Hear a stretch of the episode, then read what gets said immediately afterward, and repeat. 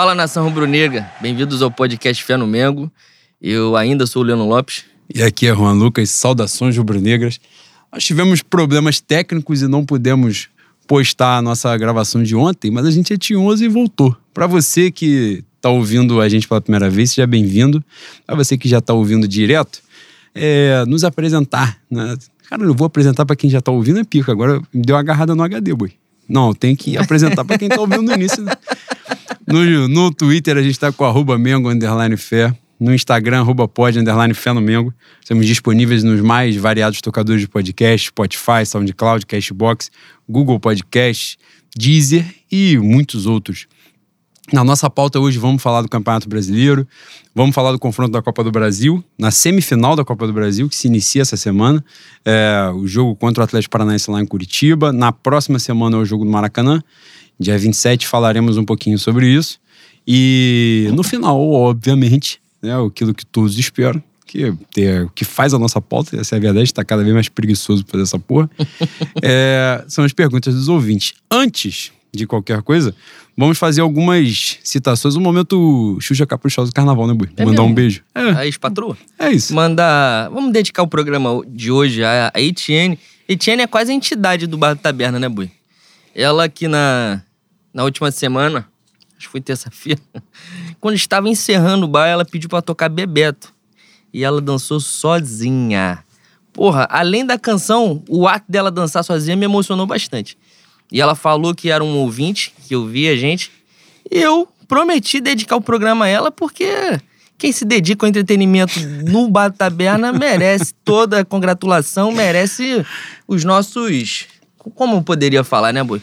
Nossa dedicação ao É programa. isso, é isso. E- Então, Jenny, hoje o programa está dedicado à sua, à sua presença. E totalmente compreensível também ela dançar com o Bebeto, né? Quem vai ouvir o Bebeto. Ah, é- e eu falei é que eu, eu, eu, falei que chamaria de Etienne do Bebeto, que ela É mesmo? ficou emocionada. Então, Etienne Justo. do Bebeto. É, exatamente. Etienne, que é familiar de Marcos Ângelo, né? Fantástico, lindo, um dos caras mais bonitos da Zona Oeste. Janeiro. Tranquilamente um dos homens mais lindos que a Zona Oeste já produziu. Exatamente. E mandar um beijo pra ele que fez aniversário no, no início do mês aí, querido. É o nosso ouvinte assíduo. E vamos falar mais alguma coisa. Ah, outra coisa. Toda semana, boa, a gente acaba. A gente faz um negócio achando que tá agradando e depois toma um esporro, a gente tem que pedir desculpa. E o ciclo, ele não tem fim, né? Igual o Rei Leão. E nessa a gente vai fazendo a parada. Eu fui dizer aqui uma vez agradecer que a gente tinha uma audiência nacional, né? Região Norte, Nordeste, Centro-Oeste, a porra toda. E, e aí falar, não, é a internacional também e tal. Eu mandei um beijo pra Samantha, que mora no Canadá, minha companheira, camarada. É, e um camarada nosso falou isso, eu também sou do Canadá. E ele falou dois programas, duas postagens lá. E eu assim, não, vou falar o nome dele. E eu sempre esquecia a porra do nome dele. Aí ele me deu um esporro essa semana, com toda a razão. Porra, né? merecido e pedagógico. É né? isso, e eu tive que ficar em silêncio, botar o rabo entre as pernas. Foi o Diego, Diego Gomes, mandar um beijo pra ele, agradecer pelo carinho, por ele continuar nos ouvindo apesar de tudo, apesar desse conteúdo fraquíssimo que o programa oferece. Mandar um, um beijo, saudações rubro-negras. Aproveitar o embalo também da, da audiência internacional e mandar um beijão pro Felipe Moura, que é o responsável por essa bandeira do Flamengo que vocês veem aqui nas fotos. Deu pra gente de presente ainda na primeira temporada, não é? Porque a mesa não tinha nada e a gente sempre muito profissional desde o início, né? e ele foi nos presenteou com essa bandeira e ele escreveu uma coisa muito bonita pra gente no Instagram, é, de que ele agora tá morando na Itália, de justamente que o programa era uma forma de reconectar com, com o Flamengo, com o país, com a família que ficou distante, com uma série de coisas. A gente não mereceu ouvir tanta coisa bonita assim, mas como é raro, a gente aproveita para agradecer. A gente vai relembrar. agradecer, vai postar e vai moldurar, né? Porque é raridade também. É isso. Então, mandar um beijo para ele, Felipe. Tamo junto sempre. E para encerrar essa parte, é, semana passada foi aniversário do nosso curador da memória rubro-negra, que é o Manuel do Vale, né? responsável pelo perfil Fla Alternativo. O HD externo da nação, né, Bui? Coisa maravilhosa, um dos maiores perfis da Flá Twitter. Vou mandar um beijo imenso pra ele, que também nos ouve, nos acompanha, nos prestigia, tá sempre dando uma moral pra gente.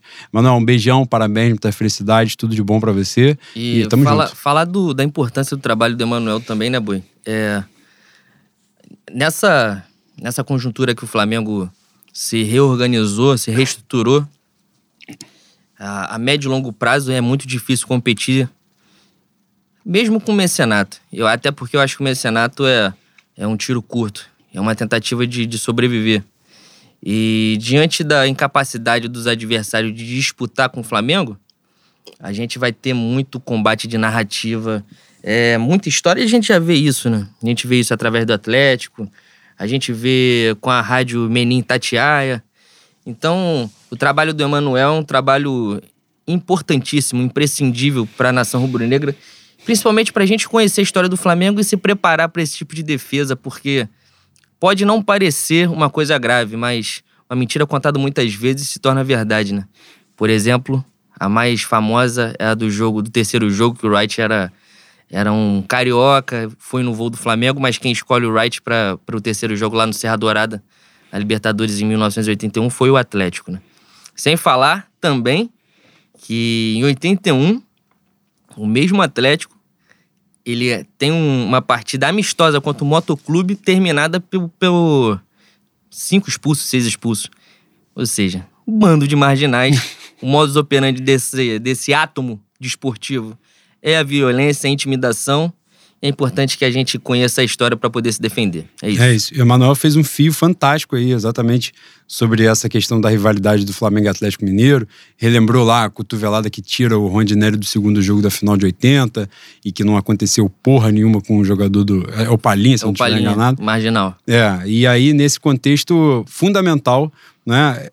Independente dessa questão do Atlético Mineiro, especificamente, mas é um trabalho de resgate, né, de memória, e isso é muito, muito importante, até para tudo que a gente fala aqui em todos os programas, né, que a gente bate em, em diretoria, em outras pessoas que falam do Flamengo, pessoas que torcem para o Flamengo, mas que não conhecem a história do Flamengo. Isso é muito importante. A gente precisa se conhecer, saber de onde a gente veio, como a gente se consolidou, como a gente se tornou tão grande. E nesse caminho, né, não tem como desconsiderar a importância de, do trabalho de gente como o Emanuel do Vale. Mandar um beijo grande para ele, mais uma vez, e força no trabalho aí, muita sabedoria, que é difícil fazer essa parada sem incentivo, né? A gente sabe bem como é que funciona mas que ele siga com isso porque é muito importante e que em algum momento também o Flamengo valorize isso, né? Aproveitar para valorizar as coisas certas, né? É. Que eles precisam aprender. Em algum isso. momento, em algum momento tem que ter decência, né? Exatamente. Então, que venha logo e vida longa ao seu trabalho e a você, Manuel. É isso. Boi, vamos nós para a pauta. É, a gente vai começar falando pelo campeonato do Campeonato Brasileiro, né, do Flamengo. Nos últimos jogos nesse período da última gravação para hoje, é, nós tivemos Bragantino fora, Fortaleza fora Juventude Cuiabá em casa. Você falou muito, a gente vai falar um pouquinho, não de cada jogo, mas de algumas coisas que valem ser consideradas. Mas você falou muito daquela parte de, de a gente manter, pelo menos nessa sequência de data FIFA, né, a gente conseguir se manter na a, a distância, né? A gente não deixar essa desvantagem ser ampliada para o Atlético Mineiro pelos nossos desfalques e tal. E no final das contas a gente pelo menos conseguiu isso, né? Pegando Bragantino e Fortaleza, por exemplo, fora de casa, dois times de G5, e a gente conseguiu sustentar, né? A, a mesma distância. E o próprio Cuiabá, né? O próprio Cuiabá é um time que tá hoje com a, com a Libertadores indo até o G37, ele tá na zona de classificação. E eu acho que mais importante que a gente se manter é o Atlético demonstrar que realmente bateu no, no teto, né? E foi um negócio tão agoniante que os jogos contra Bragantino e. Qual foi o empate? Fortaleza. Ah, não. não Bragantino e Cuiabá. Cuiabá é. Foram, foram empates que irritaram a gente, né? Um, um montão de. Um montão de gente no, no Twitter já dizia que o Flamengo tinha que largar a, o Campeonato Brasileiro, porque o Atlético ia disparar. e a gente tinha que focar nas Copas, porque a CBF tirava os nossos craques, ia jogar com o time reserva. Acabou que foi comprovada a minha mediunidade mais uma vez, né, Boi? Essa é verdade. tá aí o Atlético tropeçando. É, a bola quicou e de novo o Flamengo não chutou, tal qual 2020. Embora esse campeonato seja um pouco mais fácil do que o do ano passado para mim, né? É, até porque a gente já conhece, né? A gente já viu que, que acontece, né? Que a situação é, é possível de, de rolar, mas no ano passado a gente viu essa questão do internacional com, com São Paulo e tal. Embora o Atlético Mineiro né, tenha esse histórico né, de amarelar nos, nos momentos decisivos, mas acaba sempre ficando aquela preocupação, né? Se a gente vai sempre fazer dessa forma. A gente conversou isso uma vez, é, algumas vezes fora de, de programa, né? Que parece que o time do Flamengo confia de fato que o Atlético Mineiro vai arregar em algum momento, né? Que rola uma segurança tão grande, né? No, no momento de assim, não precisa apertar o passo. No jogo do Cuiabá, por exemplo, o Flamengo não desesperou em momento algum. Momento algum, estando 0 a 0 com o Cuiabá, com o público em casa, o Atlético Mineiro tinha perdido a invencibilidade de sei lá quantos jogos. O que não é tão bom Um também, né? pouquinho Que antes. às vezes, é, às vezes calma demais desespera a gente. É um excesso de confiança. Exatamente isso, é um excesso de confiança, né? E isso é um pouco preocupante, eu, eu acho. É, acho que não pode ser assim.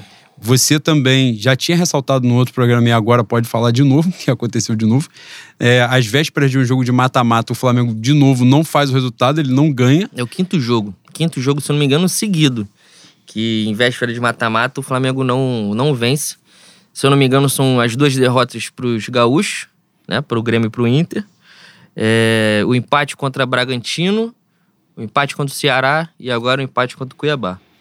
É, tem, tem muita também, é, talvez, da influência do Renato que a gente conhece, no Renato do Grêmio, é, aquele Renato que vai brincar no Campeonato Brasileiro eu fico muito feliz que ele tenha tido a noção de Flamengo não é o Grêmio, o Grêmio é uma coisa regional, uma coisa provinciana.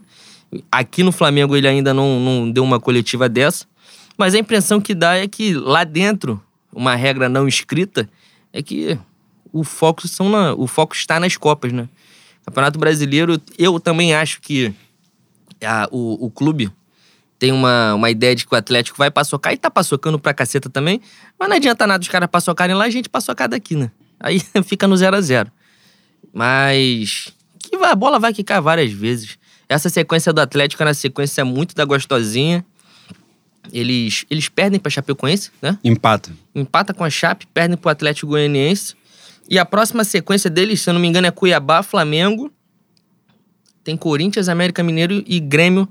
Não nessa sequência, depois do jogo, depois do, jogo do Flamengo. Então, são cinco jogos aí que muito provavelmente vão perder ponto também. A bola vai cair mais de uma vez e a gente vai encostar, vai encostar. E, Boi, outra previsão aqui.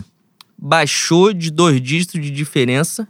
Flamengo é tricampeão brasileiro. Não, e eles já deram uma desesperada, né? Já deram uma desesperada com nota oficial, com a porra toda, com. Eles então estavam com 11 pontos de vantagem pro Flamengo.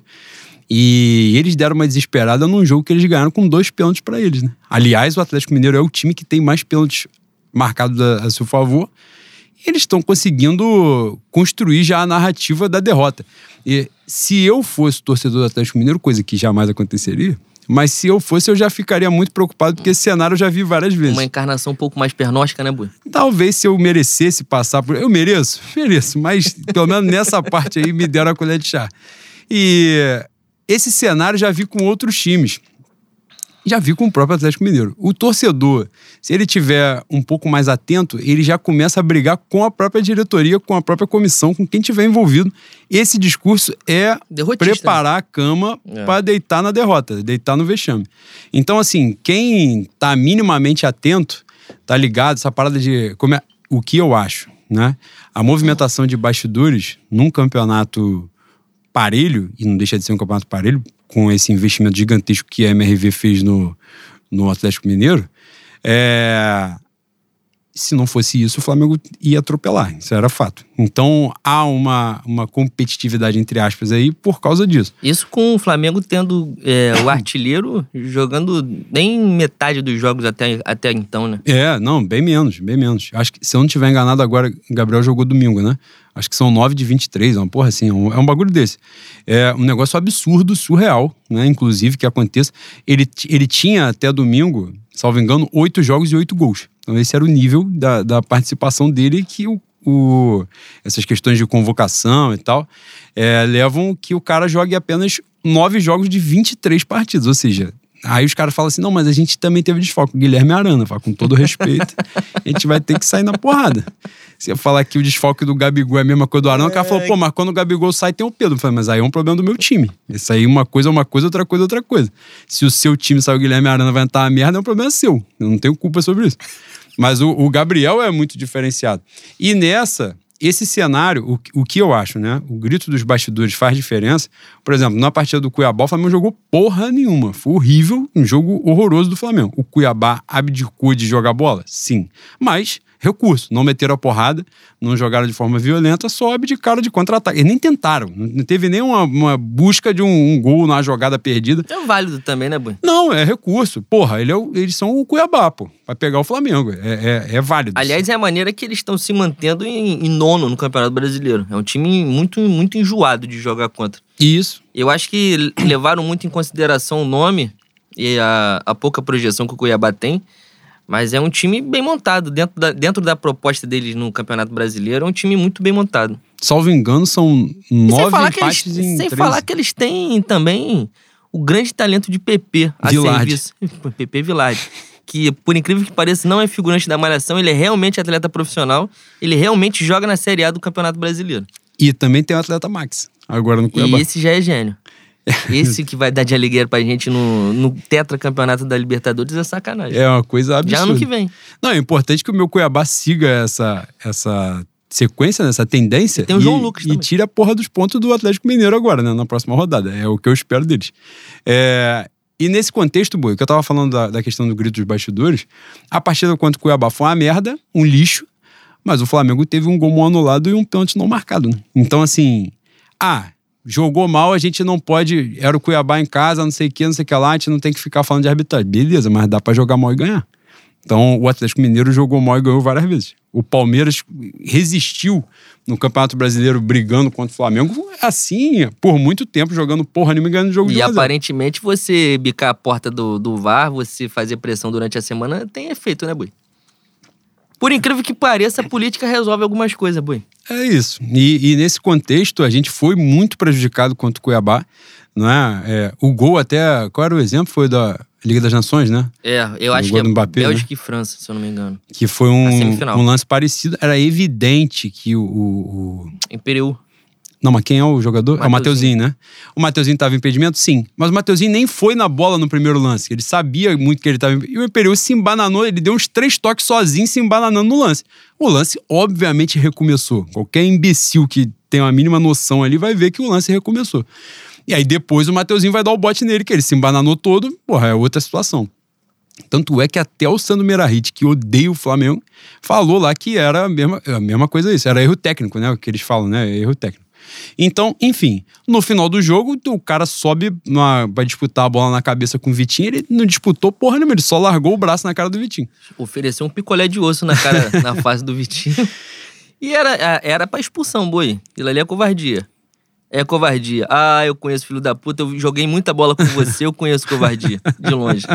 Pode parecer que ele foi sem querer, mas não foi não. Ele viu a cara de bolacha de traquina do Vitinho e ele quis dar mesmo. Bom, e se aquela porra no meio campo o cara não dá falta? É pênalti, velho. Dá Não falta é falar. amarelo, pô. Não tem o que falar, cara. Não tem discussão, entendeu? É, é isso que é assim. A galera fica puta porque a gente não jogou nada, é, desperdiçou mais uma oportunidade de, porra, diminuir. Acabou até diminuindo, né? Porque eles perderam o jogo, então a gente já cortou pra 10. É, tendo os dois jogos a menos e tendo confronto contra eles no dia do meu aniversário. Puta que pariu. E aí, em tese, a gente fazendo os nove pontos cortaria para um, então a gente ainda depende de um tropeço deles e uma vitória nossa para a gente poder é, no- depender apenas da gente, né, no resto do campeonato. Então a galera ficou puta por desperdiçar, pô, Cuiabá em casa, torcida e tal, não sei o que, não sei o que lá. Mas, porra, bicho. Muda o contexto. A gente tava falando sobre isso. Acho que foi até Gustavo Barreto. Lindo, maravilhoso. Saudades. Tava falando sobre isso. Cara, o gol do Michael é, sei lá, com oito minutos, Uhum. nove minutos. Ah, ca- porra, muda o jogo todo, pô. Claro, vão ter que sair. Exato. Aí era. O é outro Aí jogo, é outra realidade, é outra coisa. O Cuiabá vai sair ou ele vai ter que ficar recuado o jogo todo perdendo de 1x0. Foda-se, a gente ganhou o jogo. Então mudou, o Flamengo não vai ficar forçando, não vai ficar. Que o Flamengo também tem isso. Se resumiu a abrir bola no, no canto e dar balão pra dentro da área. né? É, uma coisa importante pra falar desse jogo aí, e eu até postei ontem sobre. O Vitor Gabriel, que muita gente reclamou, que entrou, né? Ele só entrou porque o Pedro. O Pedro não estava nem no banco. Eu não sei se vocês se lembram, mas jogo de meio de semana contra o Juventude, o Pedro termina o primeiro tempo e sai mancando, tô fundo, tô raso. Falei, porra, obviamente ele vai sair, né? Não volta pro segundo tempo. Já que está 3 a 0 contra o poderoso Juventude de Caxias do Sul. Terra boa, boi. É terra mesmo? que gosta de gente, gosta de preto. Terra legal demais. Mas. Mas. Não satisfeito com os problemas que já temos no departamento médico. Aliás, departamento médico do grande profissional Márcio Tanuri, importante se diga, um profissional do mais alto gabarito, um grande influencer, provavelmente conseguiu essa porra desse diploma de medicina na Uruguaiana, esse merda. Mas volta o Pedro. Que você vai pagar de cesta básica Foda-se, nessa foi esse agora, maluco. essa Ai, eu odeio muito esse maluco. Esse maluco eu odeio. Eu odeio poucas pessoas no mundo. Esse maluco é um deles. Mas a gente. A gente com uma porrada de, de jogador importante no departamento médico, inclusive Bruno Henrique também, não tinha que. Aliás, tinha que estar jogando, machucado. Arrascaeta machucado. A porra do Pedro, que era pra estar com aquela bunda grande dele sentada no banco, já no segundo tempo, volta e joga até os 20 minutos. E sai mancando do mesmo joelho. Aí no dia seguinte, o que que sai? Não teve lesão, não foi constatada lesão. Muito provavelmente foi uma pancada, uma pancada que ninguém viu. Talvez tenha sido uma pancada do Gasparzinho, de uma entidade. Um Egum tava perambulando pela Radial Oeste, deu uma porrada no joelho do Pedro. Ele é relacionado, no sábado sai na relação, no domingo ele não está nem no banco. Graças a Deus, hoje a gente- a gente teve a notícia de que ele provavelmente joga contra o Atlético. Pelo menos vai estar relacionado Amanhã. com o Atlético. é. Porra, falei amanhã. Desculpa, Juca. Desculpa, Juca, que foi. Não briga comigo. Mas, bicho, por que, por que o garoto voltou pro segundo tempo? Por quê? Ele já tá com arranque de bolsa do caralho, que na pré-temporada ele tomou whey, creatina, fez um ciclô pra caralho, veio 7 quilos de músculo, não consegue correr. Tá com trapézio gigantesco. Porra, ele tá bodybuilder, boy. Ele tá, sei lá, gogo boy, tá gostoso. Mas pra correr, pra jogar bola, não tá dando. Isso pra virar um pneu, Não, subir numa crossfit, corda. botar ele no Mundial de Crossfit, o Brasil vai, vai copar, pô. Se tiver crossfit na Olimpíada, na próxima Olimpíada, Paris, bota o Pedro. E ele é um cara que, quando a bola chega nele, ele é muito diferenciado, pô.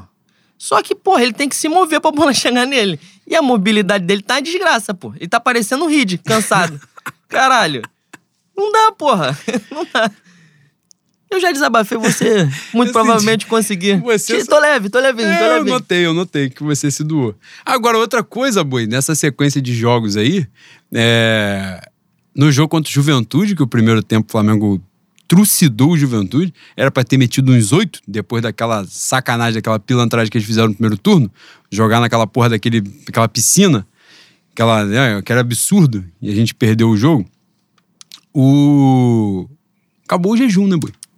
Acabou o jejum. Meu Andrés, meu, meu playboy do Olegário, botou e ele quase guardou outro. Coisa fantástica. Se eu ando, se eu estiver andando pela Praia da Barra, encontrar com ele pelo Olegário Maciel, eu pago uma dose do Mac pra ele. Vai ser uma dose do Mac de 14 reais? Sim. Mas eu pago, porque aquele gol ali me emocionou. Me lembrou o meu querido Urubu Rei. É mesmo. Porra. Que é um, um dos maiores cobradores de Não, história. depois do Zico, não sei se vocês estão cientes. Não sei se vocês estudaram. Mas depois do Zico, Arthur Antônio Coimbra, o maior batedor da história do Flamengo é Renato Abreu. Ah, mas o Petkovic... Não. Petkovic tem gols mais importantes. Aliás, tem até de, de escanteio, gol olímpico. Mas o meu Renato Abreu, pelo amor de... Era de longe, catapimba. De perto, colocado. Média distância, um catapimba colocado. Gênio, boi. Gênio, pô. Que você vai ser amassado neste pai. Puta que Caralho, pariu. os dados. Os dados estão a meu favor. É isso, números. Ai, caralho, eu, eu passei um tempo com o NBA e tô apegado à estatística. Cara, mas o meu André meteu um golaço contra o Juventude e. Maluco, ele, ele é realmente. A gente já tinha falado isso aqui né, em outro momento. A minha crítica a ele, embora ele nitidamente esteja se soltando mais, até ele ali como segundo volante tá dando menos espaço, né? Vai estar se adaptando mesmo, né? Claro, é outra, porra, outra e cultura. tá sorrindo, né, boi? Coisa importante. tudo. E sorrindo do jeito dele, né? Ah, Que é um eu- jeito peculiar. É um sorriso belga. É, é. O negócio. E ele tá soltando. Agora, a minha crítica a ele era sempre que ele tem uma incapacidade de fazer a coisa mais fácil. Ele, ele não se permite fazer a coisa mais fácil. Ele não consegue. É convivência com Pogba. Ele não consegue. Ele não consegue. Se ele tiver que tocar pro lado, ele, ele vira de letra da de calcanhar, foda-se. Porque ele é incapaz de fazer tocar pro lado como um ser humano comum faria. Que ele não se acha comum. Só que agora, o toque de bola dele, a batida na bola dele é um negócio nitidamente diferenciado. ele, nessas cobranças de escanteio, por exemplo, as coisas vo voltaram a ter perigo né, na, bola, na bola aérea ofensiva Aliás, com a cobrança porra, dele. Porra, você falou um ponto importantíssimo que me, me agoniou. Isso é comum da minha parte, que você não me reconhece. É verdade, boi. É. Isso porque as pessoas não te viram nu. Tem que ver nu. Aí vai ser uma frustração, cara. Puta que pariu. Cara, Ainda bem que minha mulher me ama. o... calma aí, cara. Pô, um beijo, nossa querida primeira dama de Bangu, Nabru. E você tá me devendo alguma coisa com rabada. Não sei se é arroz de rabada, é ensopado de rabada, rabada de rabada, mas você tá me devendo. mas, porra, mané. O escanteio do Flamengo nitidamente melhorou com o Andrés. E quem bateu a porra do escanteio no, no jogo de domingo foi o Everton. Que chuvera, né? Aliás, malhar uma perna, né? Pegar uma posterior, pegar um quadríceps. Porque ele não tem força. Pra chutar e pra bater escanteio é, é triste, mano. É triste. Embora é gênio. Todavia, entretanto. Ele contudo, bate o gênio. escanteio jogando na aquela fatiada, boi, que o goleiro entra livre Porra! pra pegar. O goleiro salta três dias antes, vem flutuando assim, ó, como um beija-flor e pega a bola. Caralho, Everton. Porra. Quando ele não acerta o primeiro, o primeiro maluco, tá o time todo atrás, ele acerta o primeiro homem da trave ali. Cara, essa essa fatiada que ele dá, eu, eu beiro um infarto. Caralho, Eu beiro não é infarto. possível. Quem batia muito bem também era o, o grande Vitor Vinícius, sempre atento, sempre ágil. Mas no, no escanteio ele era bom. No escanteio ele era enjoado. Também, eu acho que ele desaprendeu, porque ele passou a bater também no primeiro pau. Porra, deixa o meu André, deixa o belga, deixa o europeu bater, um cara que estudou futebol, né? Um intelectual da bola. deixa, ele, deixa ele bater essa merda aí, pelo amor de Deus. Não, a batida na bola dele é realmente diferenciada. E outra Agora- coisa, só pra. que Já tô falando pra caralho aqui, tô- não. eu, eu dou Mac. Talvez. Eu acho que essa garrafa aqui que tá batizada. Eu acho que é o problema da garrafa. Não ia, não, não ia, não. Calma aí. Ai, caralho. Ai, ai, eu esqueci que. Ah, quando o Gustavo Henrique estiver em campo. Porra, o Gustavo Henrique é um, dos, é um dos jogadores mais altos do campeonato. Acerta a cabeça desse filho da puta, pelo amor de Deus, cara. Por que, que o Flamengo não mira o quengo desse merda? O cara, ele é mais alto que o. Eu acho que ele só não é mais alto que o, o Neneca. Do Flamengo, ele é o mais alto disparado. é. A Neneca também já não é mais jogador do Flamengo, aparentemente. Foi afastado, sei lá que porra ele tá fazendo. Deve ter virado promotor de festa aí. Deve estar fazendo a resenha do Neca. Mas, porra, acerta a cabeça do gigante. Ele tem que ter uma função. Não, e pior que ele, e ele tem qualidade na bola. Não é só a altura, não. Ele sabe usar, ele sabe se Ele aproveitar sabe disso. é. Mas a gente, o que eu ia falar agora era justamente essa parada. A bola aérea ofensiva do Flamengo deveria ser. Normalmente, os times que não têm uma criatividade muito grande, né? Na, na criação de jogada e tal, não sei o quê, eles são muito fortes em bola aérea, né? O São Paulo do Murici foi assim e tal, não sei o que lá. Era a bola aérea ofensiva muito forte, a zaga fechada e tal. O Palmeiras se fez valer disso. O Filipão foi campeão brasileiro em 2018 com as jogadas, cara, jogadas assim. Carini no Corinthians. Os times pouco criativos normalmente forçam muito a bola aérea. O, o estuprador, que hoje está liderando o Campeonato Brasileiro, também foi campeão brasileiro assim. E nessa questão, eu fico impressionado como a jogada aérea ofensiva, a jogada aérea ofensiva do Flamengo é uma merda. É muito ruim. Escanteio pro Flamengo significa porra nenhuma. Pra você ver, o jogador que a gente mais espera cabecear é o Arão. E não é. A gente não pode esperar o Arão pra cabecear. Embora ele seja um bom cabeceador. O segundo melhor é o Michael, que não tem estatura de dirigente. Porra, a gente aparentemente tem que treinar a bola parada. A bola alçada na área. Sim, Porque a bola parada na falta agora a gente já tem um grande batedor, né? Porra, mas, cara, nesse dia ele meteu um golaço de falta e ele meteu uma outra no, no segundo tempo que ele meteu na trave. trave, pô. Aliás, ele tem a fixação pra chutar a porra da bola na trave, né? A verdade, o Na foco Bélgica do deve- esporte dele é chutar na Na trave. Bélgica deve valer ponto. É, a gente não tá ciente. Porra, isso, isso ticou um super chance ali do, do, do ex-presidente Luciano Huck, porque puta que pariu, né? Que era acertar um bagulhinho diferente assim, era ele, acertando na trave. Luciano Huck, que no domingo fez. Ele botou Glória Groove e Fiuk pra- cantar. Me pegou um pouquinho, me pegou um pouquinho. Eu achei entretenimento, achei que ele teve mérito nessa aí. Foi mesmo, boy? Ah, foi bom, foi bom. Eu gostei. Ai, tá bom de acabar também, né? Tá bom de puta que o pariu. Mas, nessa boa, então, dito isso, o Campeonato Brasileiro, a gente tava falando. Ah, sequência, né? Os próximos jogos do Flamengo agora. Próximo final de semana tem Fla-Flu no Maracanã. E no outro final de semana, no dia do meu aniversário, vou ganhar de presente. Meu Deus do céu. Flamengo e Atlético Mineiro, que é o jogo que não tem condição de não ganhar. É basicamente isso. A conversa é só, ah, foda-se o campeonato. Não tem problema, vocês dão um jeito de vocês. Tem que ganhar a porra do jogo do Maracanã. É um jogo, provavelmente, pô, o Atlético Mineiro vem para matar o campeonato, que é isso, que se o Atlético Mineiro ganha do Flamengo no Maracanã, acabou o campeonato. Né? Então, é de fato uma final antecipada, né? Como a rapaziada gosta de falar. Sem falar que tem um jejum aí de quase dois anos, né? Sem ganhar deles. É, a gente teve isso, né? De no campeonato de 2020 a gente estreia perdendo pelo gol contra do Felipe e depois toma aquela coça. Esse ano a gente perdeu para eles também 2 a 1 um. Porra, Rascaeta perdeu. Esse foi foda. O Rascaeta perdeu um gol no final do jogo. Puta que o pariu. Era um empate.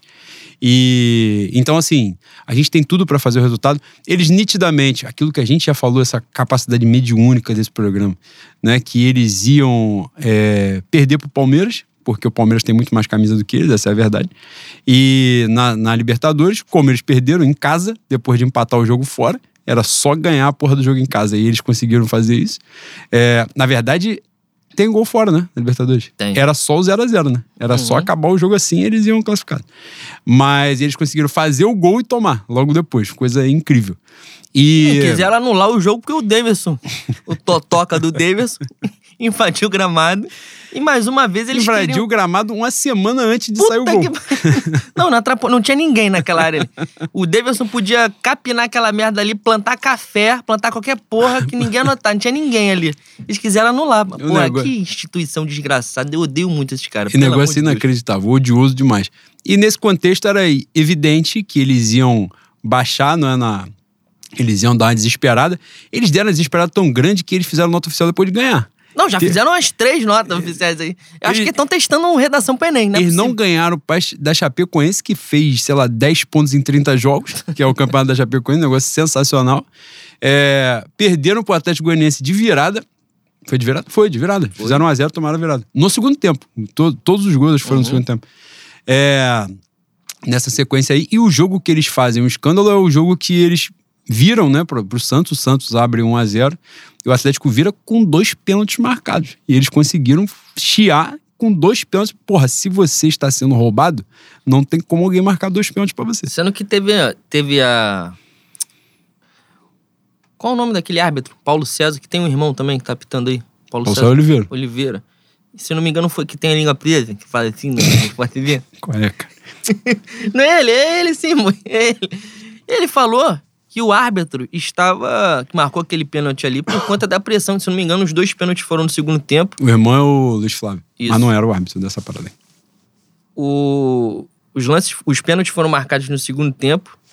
E no intervalo teve aquele chilique do Rodrigo Caetano, que não é novidade, né? Importante a gente lembrar que ano passado, enquanto ele esteve no Inter e o Inter esteve à frente do campeonato, em algum jogo no Beira Rio, ele fez uma pressão dessas. Mas ele fez com, com trio de arbitragem.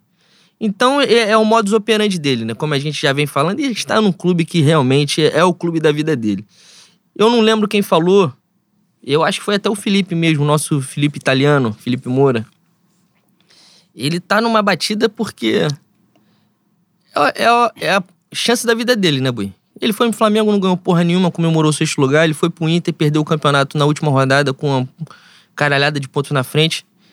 É, ele passou por outro clube antes. Passou pelo Vasco, mas é o Vasco. Ele também não, é santo, não é milagreiro. Né? Então, o Atlético endinheirado, o Atlético do Meninho, o Atlético MRV, o, o- a buzina de avião que falou ai, é a única oportunidade dele, a última. Em São Paulo, eu acho que ele também não tem muita entrada. Então, o chilique que ele dá, que é uma coisa costumeira dele, é, combina com a, com a instituição onde ele, ele está trabalhando. E, mais uma vez, ele vai ser vice-campeão pro, pro clube das cores de Exu. É isso. É importante, cara. Rodrigo Caetano, acho que dá pra gente falar, e eu posso falar isso de, de carteirinha, que é o privilégio branco, né? A gente vai entrar na pauta aí daqui a pouco o Atlético Paranaense, e Atlético Paranaense que contratou Alberto Valentim. Isso é a maior prova do privilégio branco no futebol brasileiro, são esses dois filhos da puta. E são os dois. aparentemente os caras têm um tesão gigantesco em fivela de grife, né? Cara, que o é negócio- o que o, o Alberto Valentim faz. É inacreditável, é inacreditável o Rodrigo Caetano ter o espaço que ele tem ainda nos, nos clubes que estão disputando, são os clubes de grande investimento. Ele já deveria estar em outra prateleira da, da parada, se é que ele estaria em alguma prateleira né, do, futebol brasileiro. Essas práticas que já. Não é que não caibam mais, porque a gente ainda vê o filho da puta fazendo, né? Mas só que hoje a percepção é outra, né? Hoje as coisas são muito. Por exemplo, ele chiando lá do bagulho da súmula, porra, o bagulho tá documentado. Não, ele acusou o Flamengo. Exato. Então, assim, caralho, ele fez a porra. Ele não, perdão, o Atlético. É, testemunharam lá a situação e os caras chiam porque eles acham que essa porra é década de 90 ainda, acontecendo as mesmas coisas, tipo, e já é outro tempo. É. E tem isso também, né? Roubaram, conseguiram roubar o Boca na Libertadores duas vezes, no jogo de ida e no jogo de volta. Passaram batido, mas nem assim, né? E agora vão construir uma narrativa. É a narrativa de quem vai perder campeonato. Falei em outro momento aqui que o Flamengo vai sacolar os três campeonatos. Quem ouviu, quem estava ligado, é só absorver a informação que o final do ano vai ser assim já prepararam a narrativa de perder campeonato do Flamengo. Vai ser de alguma coisa. Irmão, olha só. Se alguém chegou pra você e com 11 pontos de vantagem e já começou a chiar, porra, se eu sou torcedor do Atlético Mineiro, já estou desesperado. Fala assim, vou ver a vergonha acontecer. Você já sabe que vai acontecer, sabe que vai rolar. Quando entra no, no jogo, já entra no campo com 15 rodadas pra ser disputado ainda, o cara já tá assim, porra, mano, vai acontecer, isso é inevitável. E eles sabem disso também. Mais uma vez a gente vai sacolar eles e com o Renato Gaúcho, tocou em 87. Eu espero que haja decência também de passar pelo. O Leão do Piscídio foi foda, né? O grande FEC, o grande Fortaleza. Que vai ser o finalista da Copa do Pikachu. Brasil. Não, espero que eles tenham a decência de encontrar com a gente no, no final da rampa da UERJ com, e eu vou estar com um Malboro na mão direita e uma Brahma na mão esquerda. pra me identificar, boi. Cara, você tá demais, pelo amor de Deus. É, E nessa, aproveitar, eu tava falando do lance do privilégio branco, falar de Copa do Brasil. Essa. Hoje, né? Porque o programa será postado na quarta-feira e a gente domina o tempo, né? A gente fala. Olha lá, menino tempo. Porra, grande samba da minha escola que ficou em sexto lugar injustamente. E nesse contexto, a gente vai pegar o Atlético Paranaense, abrir a semifinal da Copa do Brasil e a minha, a minha CBF abraçada com Mamãe Globo, né? É, ambos tiveram a capacidade de botar a porra dos dois jogos da semifinal no mesmo horário. É uma coisa que demanda um planejamento, uma inteligência. Planejamento pique liesa, mano. né? Exatamente. Isso aí para vender ingresso a fax é coisa. é, Dois palitos. É, exatamente. Dois palitos. Tá Pra- logo ali. pro ingresso da final ser via fax só, assim, só dá pra comprar via fax. Fala, mas ninguém tem fax É mais. pombo correio e fax. Caralho. Se vire. É um negócio inacreditável. Fala, pô, mas e pela internet? Não, não aceita. Era igual o minha. Caralho. Não, isso já mudou, então agora eu posso falar, não tem problema. Isso era igual a minha Parmer em Campo Grande, que não aceitava cartão, só aceitava cheque. Fala, ah, aparentemente você tá em outra realidade. Que as pessoas nem têm mais cheque, porra. Não dá a impressão que tu entrou na máquina do tempo, né? Então, e o problema, você sente que o problema é você. Você for ao estabelecimento, você- o cara pede cheque, você fudeu. O problema é você, que o não estava preparado para um pedido de um E cheque. o atendente sempre te humilha com o olhar, né? Tá, porra, você não tem um cheque, você é um merda, um fudido. É exatamente isso. E na Copa do Brasil botaram os dois jogos na mesma hora. Atlético Mineiro e Fortaleza. Não sei onde é o primeiro, onde é o segundo, não me interessa também. E a gente começa em Curitiba. É, a Terra gente- boa também, boi. Lugar bom, lugar bom. A gente Lugar- foi bem tratado. Cara, sem sacanagem. Um estádio que eu tive o desprazer de pisar, de, de, de estar ali, né, naquele local, aquela porra, aquela arena de cimento toda cinza, que Cara, você não consegue identificar qual é o time que joga ali. Ali parece um galpão de supermercado. É uma merda. É uma merda. A Arena da Baixada é tranquilamente o pior estádio da história do futebol brasileiro, talvez do planeta Terra. E pra piorar, Tem a torcida do Atlético. não, tem curitibano dentro. Não sei se você sabe, mas tem curitibano dentro. Sabe quem é Curitibano, ué? Quem? Léo Pereira. Carol Conká. Sérgio Moro. Tá bom de acabar essa merda também, né, boi? Caralho, inaceit... um lugar inaceitável é Curitiba. E tem o Curitiba que ganhou o Bangu, Campeonato Brasileiro. Puta que. Já era pra essa porra ter virado, ter, sei lá, um Paraguai absorver um Equador, uma porra assim, levar essa porra A única coisa boa que Curitiba produziu e produziu mais ou menos foi Mianabru. Mas também a gente já fez um ebó, a gente já riu o despacho, já saravou ela, tirando Não, ela- esse encosto e agora ela já. Mas ela não nasceu lá, graças a Deus. Mas ela esteve lá. Ela e por isso, os nossos problemas vêm daí. Não, ela, Nesse ela período. veio de lá e ela fala meu Curitiba, né? Que dá vontade de arrastar a cara dela no. Esse final de chapisco. semana ela falou duas vezes. E eu, eu ouvi. Ela falou, eu não falei, eu falei, você falou. Porque o Curitiba, o Curitiba ia fazer o que ele sempre faz, né? Que era fazer merda, fazer vergonha. Foi pegar o Vasco de São Januário, nem pra tirar a porra do- dos pontos do Vasco ele conseguiu. Ele Não, conseguiu perder. E, e tá esquentando o banco pro Botafogo ser campeão brasileiro, né? O campeonato nacional que tem Botafogo pra ganhar pode botar o 19 em jejum ano que vem, sem disputar porra nenhuma. E é basicamente isso que vai acontecer. Não, eu espero, eu espero que viva a base de, de pão e água. Todo mundo. É isso. E palmatória. Ficar apanhando não tem Ma- mais, mas pode Mas a, restabelecer a a, minha, prática. a minha Anabru tem um ano de tolerância. Pra ela parar de falar meu Curitiba. Aí ela já ganhou a camisa do Bangu, já tá na hora também de seguir o caminho, né? Pois é. isso. E nesse contexto, Boi, vamos pegar o Atlético Paranaense em Curitiba, a gente já tem os desfalques confirmados aí, né? Bruno Henrique Arrascaeta e meu Davi Luiz, que aparentemente veio só pra ganhar a Libertadores, e já tá bom. Se ele fizer isso, tá ótimo, tá muito bem pago. Podia- Tomara que seja isso. Se ganhar na Libertadores, podia pagar um implante capilar, né, Boi? Porque um, um cara cabeludo calvo não existe. Tem isso aí também. Cara, você tá demais. Eu tô com raiva, é eu tô com mesmo, raiva. Boi? Eu estou com raiva. É mesmo. Eu tô com raiva. É foda. Mas pelo menos o Pedro, que seria desfalque, aparentemente será relacionado para o jogo de amanhã. O que é muito importante, porque se o Pedro não jogasse, o meu Gabi está à disposição, mas ia entrar um Vitor Gabriel a qualquer momento. E eu não aguento Ou mais. o Gustavo Henrique. Caralho, o Vitor Gabriel, ele vai me infartar. Se ele entrar de novo, ele vai me infartar. Eu estava vendo o jogo no, no domingo com, obviamente, quem é a maior companhia desse mundo, e eu fiquei em pé na hora que ele entrou. Porque eu sabia que ele ia me fazer passar mal. E ele me fez passar mal. Ele é incapaz de dominar a porra da bola. Ele não consegue. Ele tava nervoso, Boi. Mas tá nervoso desde que nasceu. Já tá na hora de tomar um remédio, tomar um ansiolítico, fazer uma, ter uma consulta com a um chá, Kátia. um chá, um Não, chá. ter uma consulta com a Kátia, fazer um acompanhamento terapêutico, que puta que o pariu. Levar ele pra Liane e falar, ó, Liane, ó, porra, caralho, vamos acordar? Tomar chamada assim, boi. Porra, minha psicóloga, ela fala assim: eu não vim aqui pra te explicar nada, não. Eu vim aqui pra te confrontar. Eu falei, que isso? Caralho! Caralho, que Porra! atitude. Coisa maravilhosa. E aí, cara, a gente pelo menos vai pro jogo contra o Atlético Paranaense com o Pedro à disposição. É muito importante. É... Jogo de mata-mata, semifinal. Obviamente, Flamengo franco favorito. Qualquer cenário em que o Flamengo não se entenda como franco favorito, ele tem que entrar na porrada. A gente já falou várias vezes ao longo dessas temporadas de fé no Mengo, e era uma coisa que a nossa geração, pelo menos, e, e algumas das anteriores, tinham, tinham muito essa a questão até de superstição, né? Não, o Flamengo não pode entrar favorito. Se entrar favorito, faz a merda. Só que a realidade do Flamengo mudou nos últimos dois anos. Né? Então, assim, o Flamengo vai ser favorito sempre. O Flamengo vai entrar na final da Libertadores contra o Palmeiras como favorito, que é um negócio inacreditável, mas era. E, e essa é a real. O Flamengo só não entrou na final do River Plate. Na verdade, ele era favorito contra o River Plate pelo time que era, pela bola que estava jogando, mas porque o River Plate estava ganhando os campeonatos e o Flamengo não. Era só por isso. Se a final, Flamengo e River Plate, hoje, se hoje a final da Libertadores fosse Flamengo e River Plate, o Flamengo entraria como favorito porque já ganhou os títulos e tal, então falar, ah, é o melhor time de fato, a pressão é essa. E essa é a realidade e a gente tem que entender esse cenário. O Flamengo vai entrar com esse peso. É, nos outros, nas outras questões que a gente falou aqui, né? Você falou foram cinco confrontos, né? De véspera de mata-mata, que o Flamengo não fez o resultado no Campeonato Brasileiro para depois recuperar. Normalmente, o primeiro jogo do mata-mata, o Flamengo fez o resultado, construiu, pelo menos de uma forma, teve. Qual era o nome? ABC, né? Copa do Brasil teve ABC e Grêmio, né? Que foram duas sacoladas logo no Isso. primeiro jogo. E teve mais alguém. Teve Barcelona de Guayaquil na, na Libertadores. O Flamengo fez 2 a 0 no, no Maracanã.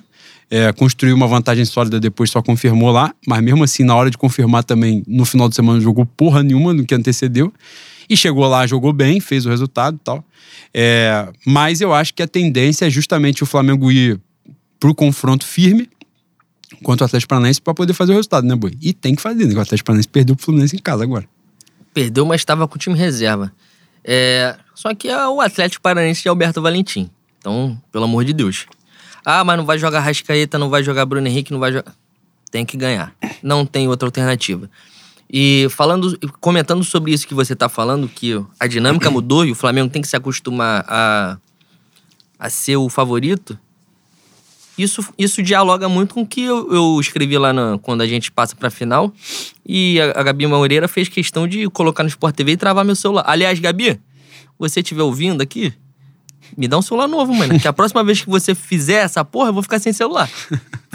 Travou tudinho. Travou tudinho. Pra usar isso aqui, eu tive que resetar essa merda. Mas é isso, Bui. O mundo, o mundo em que a gente foi criado não existe mais.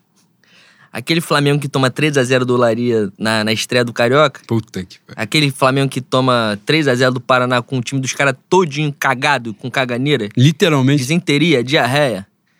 Literalmente. E literalmente usado da, da da maneira forma correta. correta. Não existe mais. Então, é. a- única coisa que vai permanecer mesmo do, do velho mundo é a minha superstição, porque ritual é pra ser respeitado, né, Boi? Então eu continuo usando a mesma camisa, a, a mesma calça. De resto, o clube, o clube tem que se acostumar, porque. Eu, aliás, eu acho que muito em breve, se Deus quiser, a gente vai ser tricampeão no dia 27 de novembro. Eu acho que o Flamengo vai, vai ser olhado de uma. Já está sendo olhado de uma maneira muito diferente pela, pelos concorrentes na América do Sul. Mas eu acho que vai virar um inimigo em comum de todo mundo. De todo mundo. Do Boca, do River. Que é que importa, né? É. Quando a gente fala América do Sul, eu estou querendo falar de Boca e River porque o resto já não existe mais. É Nacional, verdade. Penharol, Olímpia. Olímpia. Essas porra acabaram. É. Então, pra nego se unir e fuder a gente também não custa, né? Então é importante a gente, a torcida que está ligada, a diretoria. Se o Flamengo for tricampeão, tricampeão da América, as coisas vão, vão mudar de parâmetros. Já mudaram e, e vão ficar mais acirradas ainda. E, Aliás, a gente estava falando sobre o jogo do Cuiabá antes, né? A realidade é que no jogo do Palmeiras da Libertadores a tendência é ser uma coisa bastante parecida, né? Eu não acho também que o Palmeiras vá para o confronto. E é isso que a gente estava falando. Hoje, para o Palmeiras, não é, abdicar de, de jogar, de, de partir, de tentar fazer um gol, um contra-ataque, um encaixe e tal, é recurso. Se não meter a porrada, é recurso ilícito. Meteu a porrada não, é antijogo é outra coisa. Mas é, se proteger, se defender o jogo todo, é recurso. E eu acho que é a forma do Palmeiras encarar o Flamengo mesmo, que foi exatamente o que eles fizeram contra o Atlético Mineiro. O Ah, Atlético foi. Mineiro era Ah. mais time, mas eles.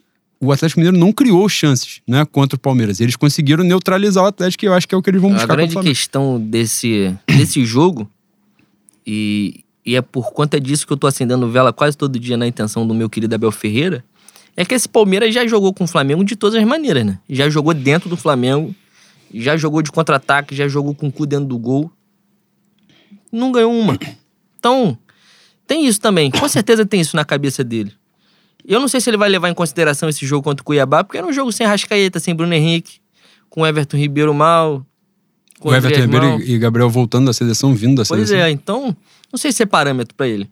Mas é a maneira que ele vier jogar, eu acredito que ele vai vir realmente é, recuado, querendo contra-ataque, porque é o que o Palmeiras sabe fazer. Palmeiras no, no domingo teve um a mais depois de um pênalti marcado. O Edenilson foi expulso porque deve ter falado da maior atrocidade da história do mundo, porque não foi ele que cometeu o pênalti. Foi expulso porque xingou o árbitro. Aliás, até agora não sei o que, que ele falou. Não sei se foi pra súmula. Mas o Palmeiras teve 30 minutos, quase. Mais de 30, eu acho. No segundo tempo inteiro com a mais. E não fez porra nenhuma. Porra nenhuma. O Palmeiras, quando tem que atacar, é nulo. É nulo. É sem criatividade. É... Emula, mais ou menos. Emula é sacanagem. Caralho, Emula- sozinho tudo tá. Caralho, será que tem uma presença aqui? Vamos assim, tem uma vela? Um copo d'água? Um toco? Um jogar Caralho, um tabuleiro? Que um isso? copo? O Palmeiras imita. Imita, fica melhor. O Flamengo, de guardadas as devidas proporções, nesse jogo contra o Cuiabá. Só que o Palmeiras é assim sempre, com os titulares. O Flamengo geralmente faz isso quando tá com reservas, né? Ah, não tem saída, a gente não tá conseguindo espaço, chuveira na área. Aí o Palmeiras tem 20, 25, 30 cruzamentos por jogo. É isso. Isso é o Palmeiras quando tem que atacar. Então, eu acho que eu acho que os estilos se encaixam. O Flamengo gosta de- ter a bola, o Flamengo gosta de, de, de massacrar o adversário, o Palmeiras gosta de sair em contra-ataque. Só que aí entra a, a diferença técnica que é absurda, né, Boi? E se Deus quiser, a gente vai com o time completo, né? Se é, impedirem o, o nosso querido preparador físico e o nosso querido Márcio Tanuri de tirar nossos atletas da final da Libertadores. Importante que se diga. E, e é, é esse ponto, só pra gente né, finalizar a parte de, de Copa do Brasil e passar porque realmente importa no programa. A questão da Copa do Brasil, um título né, que essa que essa geração né, de, de 19 pra cá, desses, essa terceira temporada, é o título de maior expressão que essa galera não conseguiu ganhar ainda, né? É, em 2019 cai pro próprio Atlético Paranaense, né? É eliminado nos pênaltis com o Jorge Jesus. Em 2020, o Flamengo é eliminado pelo São Paulo, naquele momento inexplicável de, de freguesia pro São Paulo, aquele período ali curto, que não tinha nenhuma justificativa um para aquilo que não acontecer. vem- Não vem, dali, né, Boi? Acho que vem de 2017, 2018. sem Sim, é, veio- é, Acabou com a sacolada, né? Já com, com. Era Renato? Não, era o CN ainda, né? Era o Renato, pô. Era o Renato já? O cinco... É. Era o Renato, era o Renato. Foi logo no início, É. né? Foi logo no início. E. Então são. E aliás, o Flamengo sai na, na Copa do Brasil bem antes, né? Salvo engano, esse confronto do Atlético Paranaense, acho que, acho que eram oitava, não, eram quarta de final. E o do São Paulo, ou era quartas ou era oitavas, eu não, tô recordando direito. É, mas foi bem antes, o Flamengo não chegou a disputar a semifinal de Copa do Brasil com esses jogadores e tal. Então, é o título que falta para eles, mas é aquilo, né? Diante do cenário, Campeonato Brasileiro, Libertadores, Copa do Brasil, a Copa do Brasil é o brinde. Né? A Copa do Brasil é o brinde. Claro que a gente, porra, quer pra caceta, eu quero ganhar tudo e ganhar a Copa do Brasil é muito gostoso. Aliás, foi o último título pesado que a gente presencialmente né, pôde ganhar, já que o Libertadores foi em Lima. E os títulos do Campeonato Brasileiro, né, eles foram definidos em outra circunstância.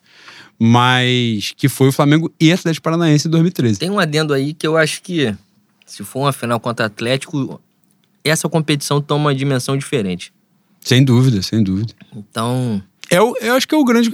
Era o confronto que era esperado para Libertadores, né? pois é, se for um Flamengo e Fortaleza, passa a ser o brinde. Agora, se for o Flamengo e Atlético, acho que passa a ser. Obviamente, não vai tomar o lugar nem da Libertadores, nem, da, nem do Campeonato Brasileiro.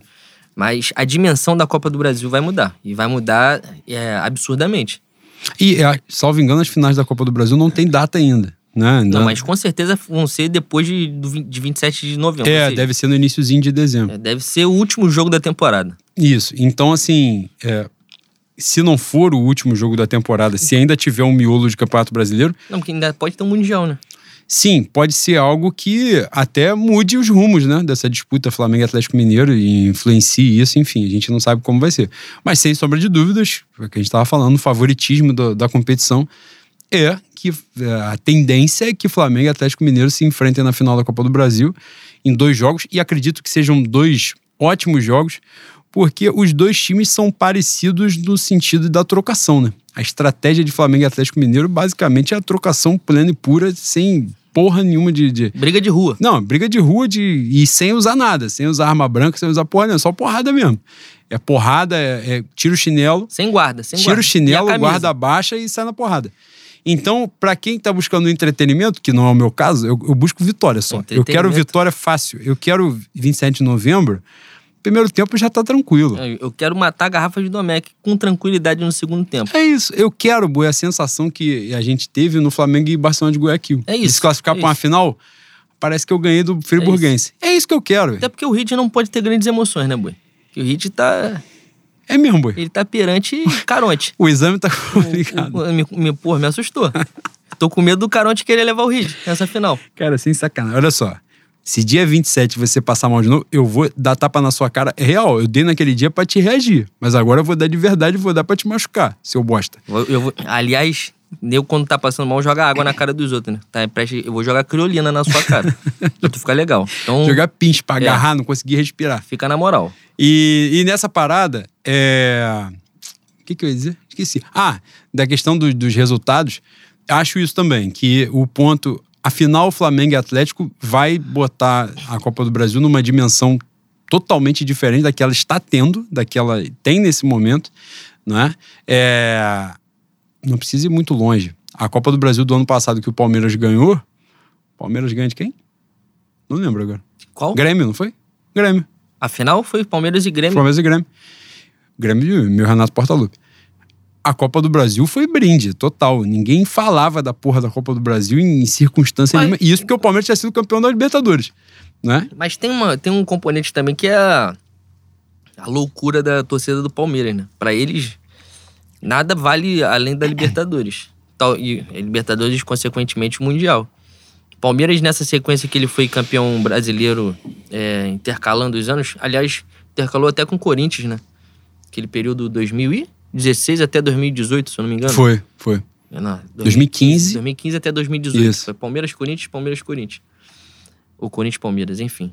A torcida do Palmeiras sempre tratou o Campeonato Brasileiro de uma maneira meio escrota, como, é, como se o Palmeiras fosse uma potência atropelando o Campeonato Brasileiro há uns 10 anos seguidos. Como se não tivesse recebido 432 títulos via fax. Pois é. Então, é, eu acho que isso aí, é, é esse peso que, que deram pra Copa do Brasil também é uma coisa bem particular deles, né?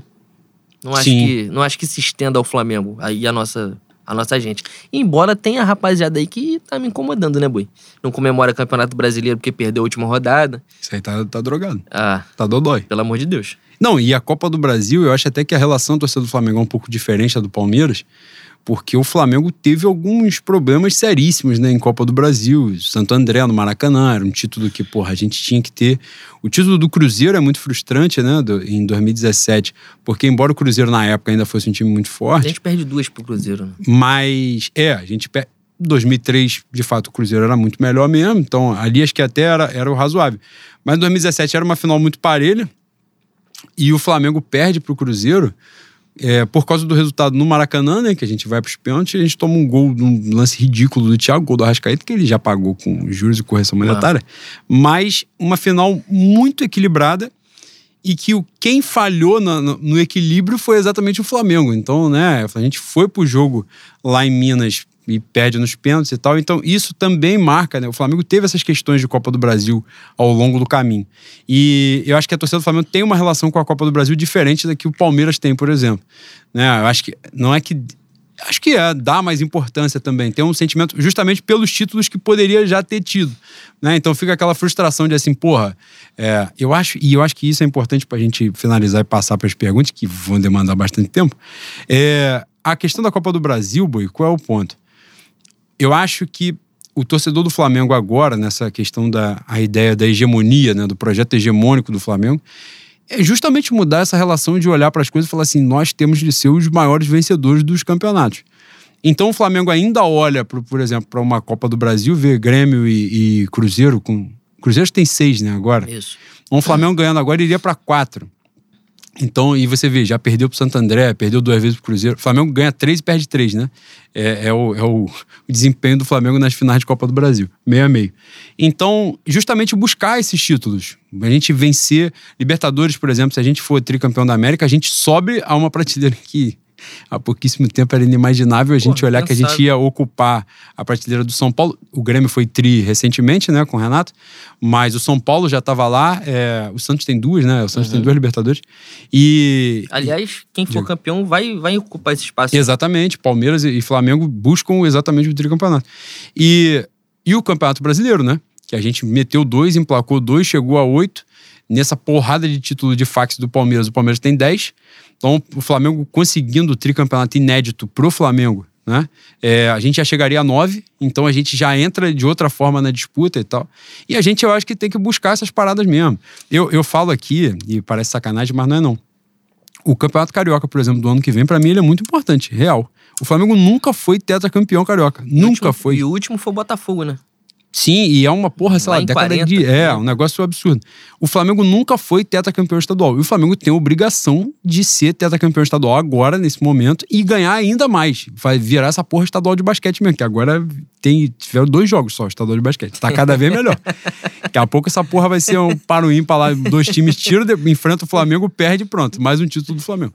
E é isso que vai acontecer. Porque eu acho que a gente precisa disso. Ganhar os campeonatos, ser, de fato, o Flamengo ser o maior vencedor dos campeonatos que a gente disputa e começa o confronto da Copa do Brasil e tomara que o Flamengo mate essa porra desse confronto logo no primeiro jogo, sacode o Atlético Paranaense do jeito que ele merece, uma instituição odiosa, que tem Mário César Petralha, que tem Sérgio Moro na torcida e que tem Curitiba.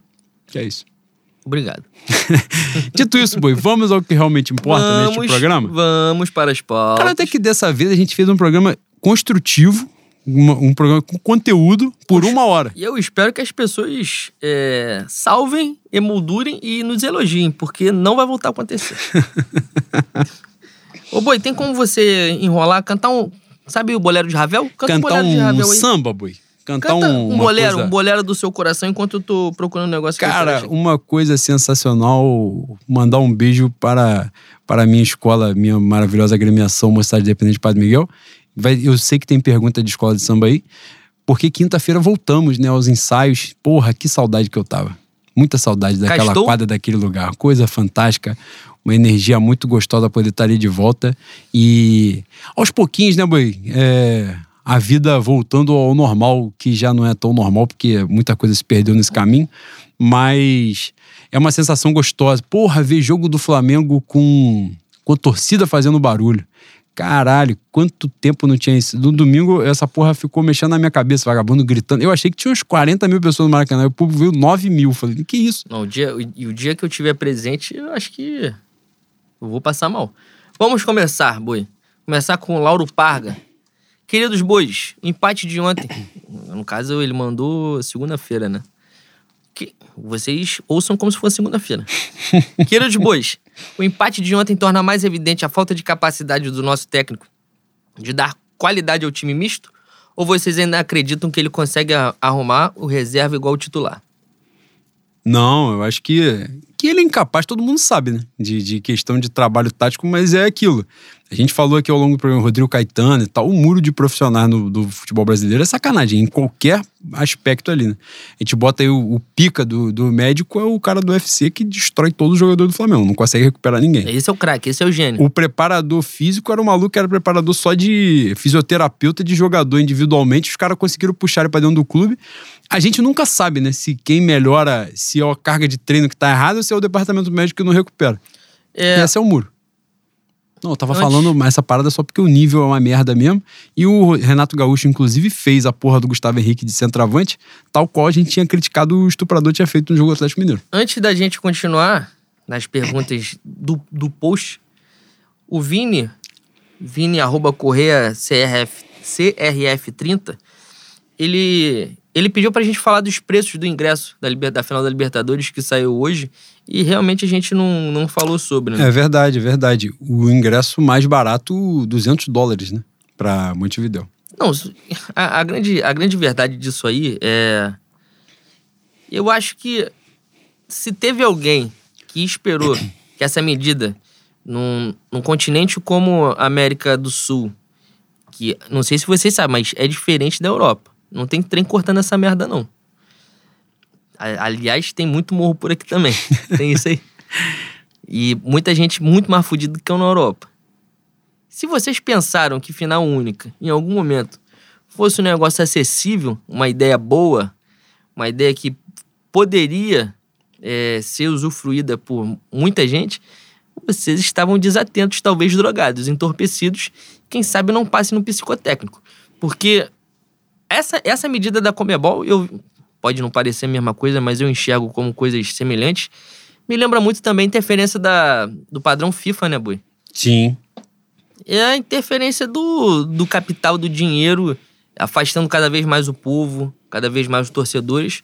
O que vai ter de aventureiro em Montevidéu? O cara que tá cagando pro jogo, o cara que não tem sentimento. Obviamente não vai ser 100%, obviamente não vão ser todos. Mas muita gente que vive o clube, dos dois lados, muita gente que vive o Palmeiras, que vive o Flamengo, é, e ao longo da, da vida, é, muito antes da pandemia, sempre esteve presente da maneira que pôde, sempre acompanhou, essas pessoas vão estar tá, é, afastadas, né? E cada vez mais. Isso aí é uma coisa que ou os clubes se reúnem, e é uma, é uma união que não pode ser só brasileira, tem que ser uma união na América Latina, ou então fudeu, bicho. Fudeu. Vai virar peça de teatro, vai virar qualquer porra.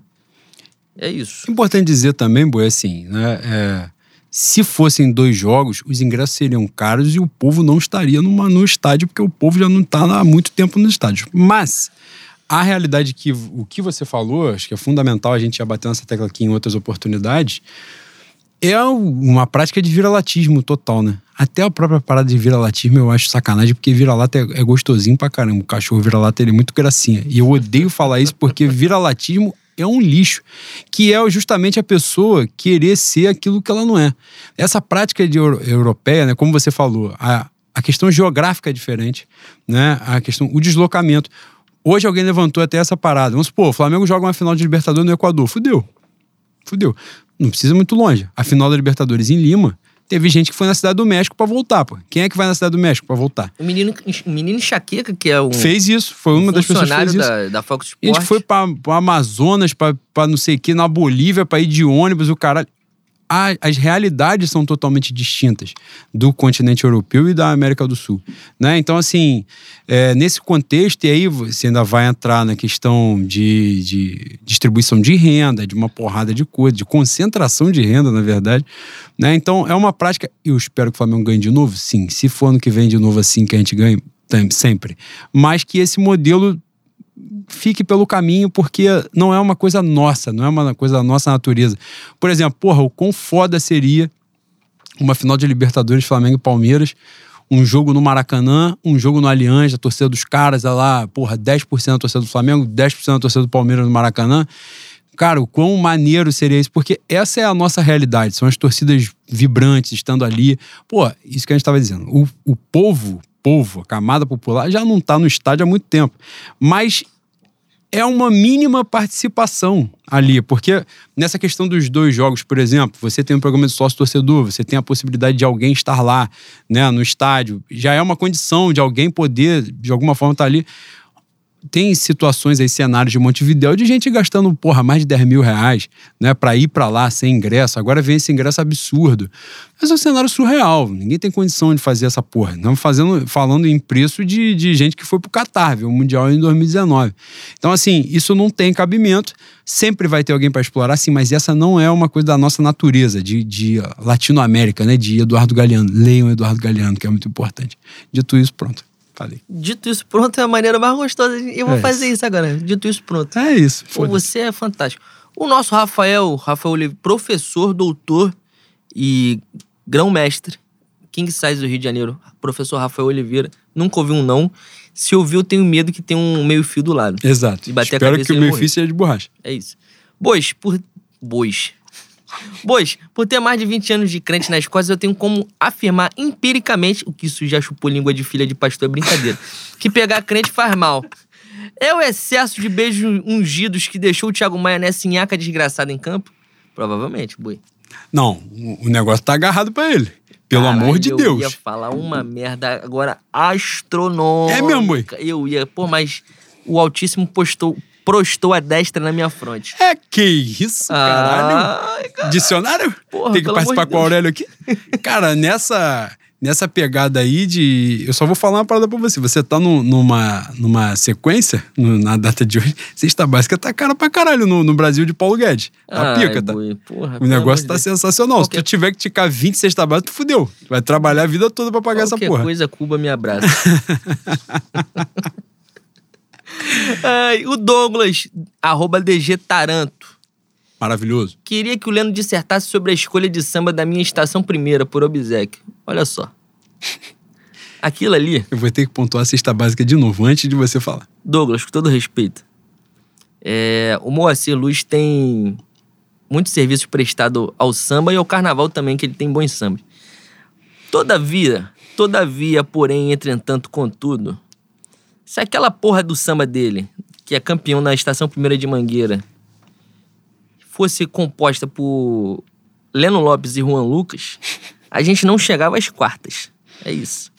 Ganhou no nome.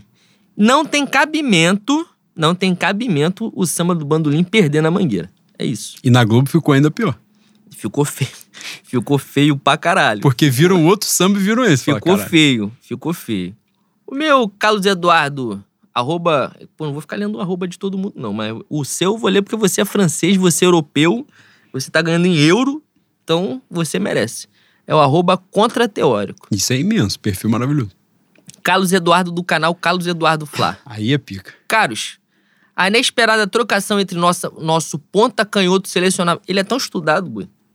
Vou mostrar pra você como é que ele. Ó, o ponta canhoto selecionável, ele botou entre hífen. Isso é a BL, tá? Isso é um imortal. Eu vou ter que ter uma apostila para estudar para responder a pergunta. Pode abrir dele. o armário dele, que ele tem um coletinho verde, aquele coletinho verde dourado que os velhos usam. Que Paulo Coelho tem? É quase um paletó de madeira. Que, que Merval Pereira morre, né, tem. Né? É, exatamente. Caralho, Merval Pereira é imortal. Tem que acabar Eita essa porra. Que... Vou ler de novo. Caros, a inesperada trocação entre nosso ponta canhoto selecionável Everton Ribeiro e o suposto ator de malhação PP Seria uma mensagem subliminar da confirmação de que nosso capitão acompanha o fenômeno? Cara, ele fez uma pergunta aqui que aparentemente é pergunta pra imita, né? Esse tipo de pergunta tu manda pela DM que é pra eu estudar, pra eu poder chegar aqui e responder. Eu acho que ele tá falando de um lance que o PP disputa com o Everton Ribeiro, ganha com o Everton Ribeiro, que o Everton Ribeiro, infelizmente, ele não tem muito vigor físico, né, Boi? Ele não tem uma saúde privilegiada, ele tem talento com a bola. Aí toma-lhe a massa, cai de maduro, esparramado, e o PP vira, acho que pro Cleison. na esquerda. E o Arão vem igual o 393 na seletiva e arranca a bola. Que é gênio, né? Maravilhoso. Agora, ele se apegou a um lance que.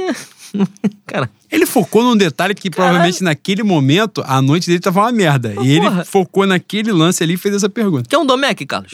pra você ficar legal o próximo jogo. a nossa Dani Marinho.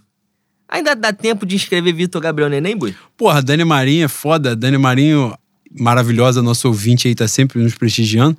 Falou assim, pô, mande um beijo pro Henrique Vieira. No outro pastor, aí eu, eu- no outro pastor, no outro programa, e eu falei assim: porra, o pastor não é o pastor. A gente ainda zoou aqui brincou. Caralho, era o pastor. Não é possível que seja pastor. Porra, o, o pastor Henrique Vieira ouve esse programa. Não é possível que seja. Já me basta a audiência das minhas amigas pessoais, Maria Luísa e Clara, que eu já tô reduzindo a incidência da palavra caralho aqui. Eu Não, tenho feito E eu isso. parei de falar palavrão também. Você notou? Que eu tô muito mais polido? Não, eu tenho feito isso. E agora o pastor Henrique Vieira tá aí. Tomara que ele esteja orando pela sua alma, que você não. não a gente não compartilha provavelmente da mesma crença, pastor, mas o Leno garantiu 732 anos de umbral. Então, o que o senhor puder orar, já ajuda. Já ajuda. Seja na nossa crença, seja na do senhor, vai ajudar. Não, quando, essa oração prévia. quando nós dois estivermos desencarnados, faz um, um- um meio-campo lá pra me levar pro céu, né? Porque certamente estarei um pouco mais abaixo que o senhor. E mandar um beijo pro pastor, nosso ouvinte, o Henrique Vieira, fantástico, um ser humano incrível, e responder pra minha maravilhosa Dani Marim que o Vitor Gabriel, se ele tiver alguma preguiça de pegar uma faculdade pública, que às vezes dá trabalho. Você fazer uma Às faculdade é, pública. é enfadonho. Dá né? trabalho, você tem que brigar por um bebedouro que não funciona. Uma porra de um banheiro que não tem papel. Você tem uma disputa, um professor que não quer dar E aula. o bandejão? A coisa que é o bandejão, que às vezes a carne de monstro. Já comeu a seropédica? Seropédica no bandejão tinha a famigerada carne de monstro. Porque era a carne que você não sabia qual era. É um negócio misterioso. O animal que estava ali naquele, naquele, no seu prato. E nesse contexto, se ele tiver uma preguiça de ticar um. pegar ali um. Ô meu Deus, um 864, Bangu Campo Grande, desceu, atravessou a passarela 739 Seropédica, se ele tiver essa preguiça, não ticar pra ele uma, uma ADM na rural, é, na Eterg tem eletrônica, tem mecânica, dá pra ele também. Mecânica é bom, mecânica dá dinheiro. Futebol ele tá de sacanagem. E ela fez a outra pergunta. Tiago, mas tem que largar o futebol e virar pastor? Não, e eu vou falar aqui mais uma vez, é, tá difícil. Eu, eu fui um defensor dele por um determinado período. Ele emplacou uma sequência de 5, 6 jogos agora que ele vai me infartar. Ele vai me fazer passar mal. O Cadu escreveu, boi. Em 2016, o Palmeiras do Cuca também caiu de rendimento de maneira vertiginosa. Mas era mais time que o nosso e terminou no segundo turno invicto. Vocês acham que o Galo sentiu a pressão bem mais cedo do que esperávamos? Não, quem acompanha esse programa mediúnico sabia que já esperávamos. A resposta é basicamente essa. A gente já esperava que a merda ia acontecer e que ia ser exatamente na hora que desse a cagada na Libertadores. E foi exatamente como tá correndo. É isso. E, infelizmente, a gente é obrigado a dar spoiler pra vocês, mas espero que vocês não se incomodem. A gente tá à frente do nosso tempo. É que a paranormalidade, ela vem muito na frente e a gente não consegue conter. O David, o professor de história mais gostoso da história da Zona Oeste, talvez do Pindorama. É mesmo? Porra! Por que o Atlético Mineiro é tão pequeno? É, é tipo a pergunta: de, o que é a vida? Caralho, tem Porque coisa eu- que não tem resposta. Exatamente. Porra, É isso. você vai perguntar pra criança o que é o amor. Porra, é exatamente essa pergunta. Por que, o, por que o pequeno é pequeno? Caralho, sei lá, porra. Porque tem um grande. É isso. É isso. Aí a referência. Caralho, agora você foi muito gênio. Ah, eu sou cientista. Essa Aperta porra- minha mão. Eu sou cientista. Foi instinto, Ai, caralho. caralho, não pensei, eu só falei. Aí, Eu sou cavalo, boi. Eu sou cavalo, eu sou médio de antigamente. você é subaproveitado. É tudo inconsciente, O é talento, inconsciente. ele existe, ele tá aí. Pedro. Pedro Altuori Peixoto. Caralho, Depois- familiar de Paulo Autori? Caralho, então não vou ler, não. Mentira, vou ler sim. Aquela voz de Malboro? Depois de Gustavo Henrique de atacante, podemos pensar em outros nomes altos do elenco para a posição como Hugo? Esse aqui é visionário.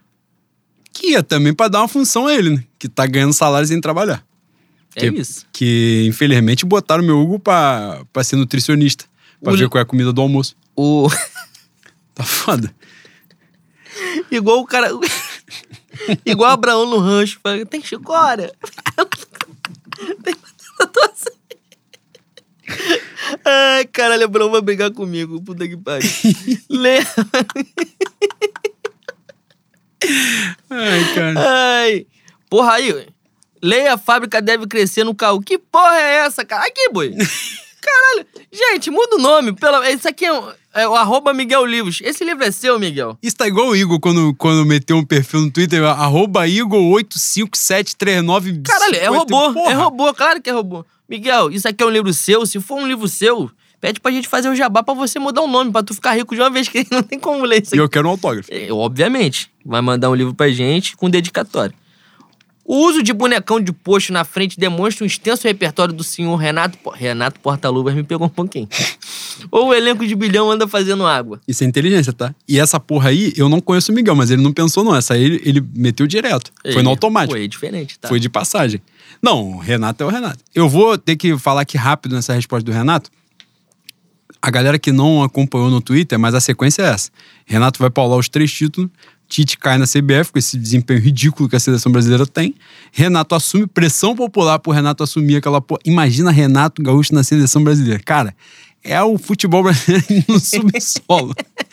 e aí, quem vai ocupar? O campeão da Sul-Americana 2021, Maurício Barbieri, voltando e virá em dupla. Porque virá com quem? Fala pra mim. Quem está na análise de desempenho do meu Bragabu agora? Nosso professor doutor. Professor, doutor, king size, bruxo, Theo Benjamin. Exato. E ele estará em casa. O Gabriel B, a preguiça. Que ele botou. É, a preguiça aqui, ó. É uma preguiça. Ó, pode olhar que é uma preguiça. Eu sou biólogo, eu sou Ah, biólogo. viado, porra, que isso? Quem é Vitor Gabriel, Bui?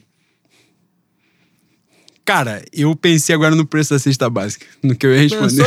Eu pensei, É eu mesmo? refleti, ponderei. Pesou no teu orçamento? Não é comum ponderar, mas agora eu ponderei. É o Edson, o maior pagador de impostos. Ih, acho que é isso aqui, calma aí, calma aí. Deixa eu entrar pra... O maior pagador de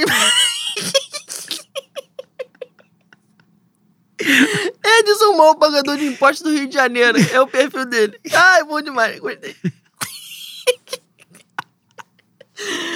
Andreas fez nada as duas vezes que jogou de meia. Não ter tempo pra treinar com o nosso atual técnico é bom ou ruim?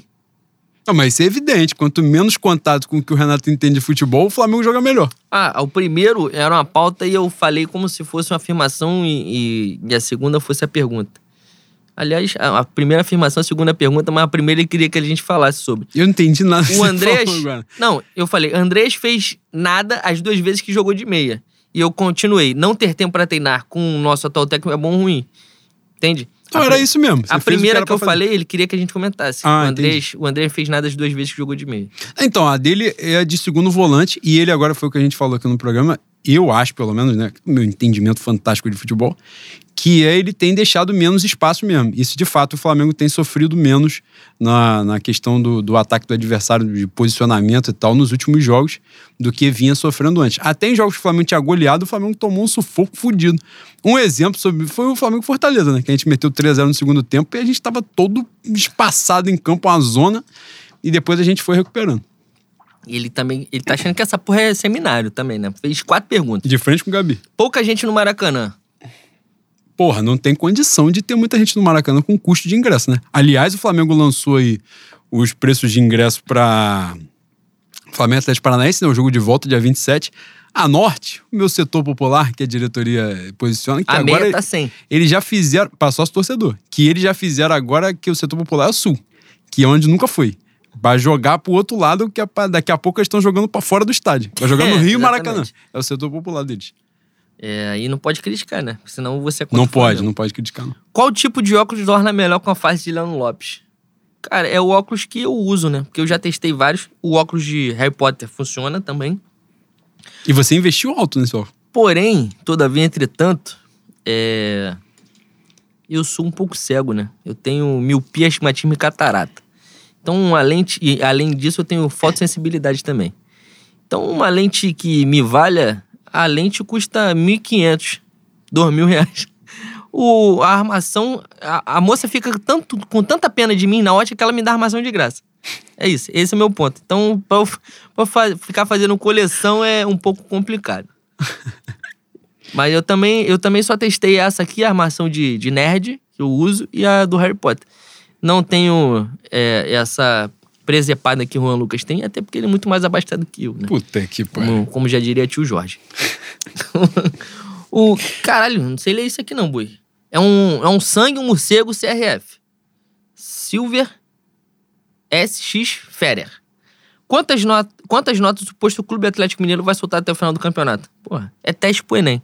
É teste pra redação do Enem. Tô falando. Eles querem pegar uma medicina. E vai agarrar. O FMG. E vai agarrar. E, é, tá e mal é escrito. nota baixa. É Tá nota baixa. escrito. Andrinho de Montevidéu. Fale, fala sobre tanto de gente que vai pro Uruguai e não vai conseguir comprar ingresso. Porra. Isso é doideira, pô. Cara, essa, essa parada aí do, do jogo de Montevidéu, o que o pau vai comer lá é, um- é um problema deles, né? Não, eles o esperam pau, que o pau vai comer. O pau vai comer entre gente que vai sem ingresso e não está querendo ver o jogo. Os caras querem só a guerra. Não, e sabe que não vai entrar no jogo. Não vai entrar no jogo e eles não fazem questão de ver o jogo. Eles vão pra porrada, pô. Eles vão pra guerra. Eu falei isso durante a live no manifesto com o Rafa. Falei de uma maneira um pouco Você grossa. tava um pouco embriagado. Mas ali foi a intervenção do, do mentor espiritual dele, pra alertar, pra ele não ir de bobeira, achando que é Disney. Porque quem vai. Porra, Boi, pra você ter a, a, a noção do que é a nossa querida nação rubro-negra e como tem gente totalmente alheia à realidade, que é o mundo, teve uma moça que mandou pra torcida jovem do Flamengo, no post da caravana, assim, ó. Boa noite. Queria saber se meu marido poderia ir na caravana. O problema é que ele é Palmeiras. A caravana é de ônibus, boi. Rio de Janeiro até Montevidéu. O palmeirense. Na jovem. Na jovem. falei, falei, senhora, se ele chegar na Dutra, ele é Highlander. Se ele subir a escada do ônibus de É isso. boa, com saúde, mas pede, ele pra, venceu. pede pra ele levar todas as camisas que ele tem do Palmeiras. Pede. Não, e pode entrar de Palmeiras. Pode entrar, não tem problema não. Os meninos têm consciência social. Pode ir. Pode ir. É todo mundo de boa. Todo mundo legal, a Beto.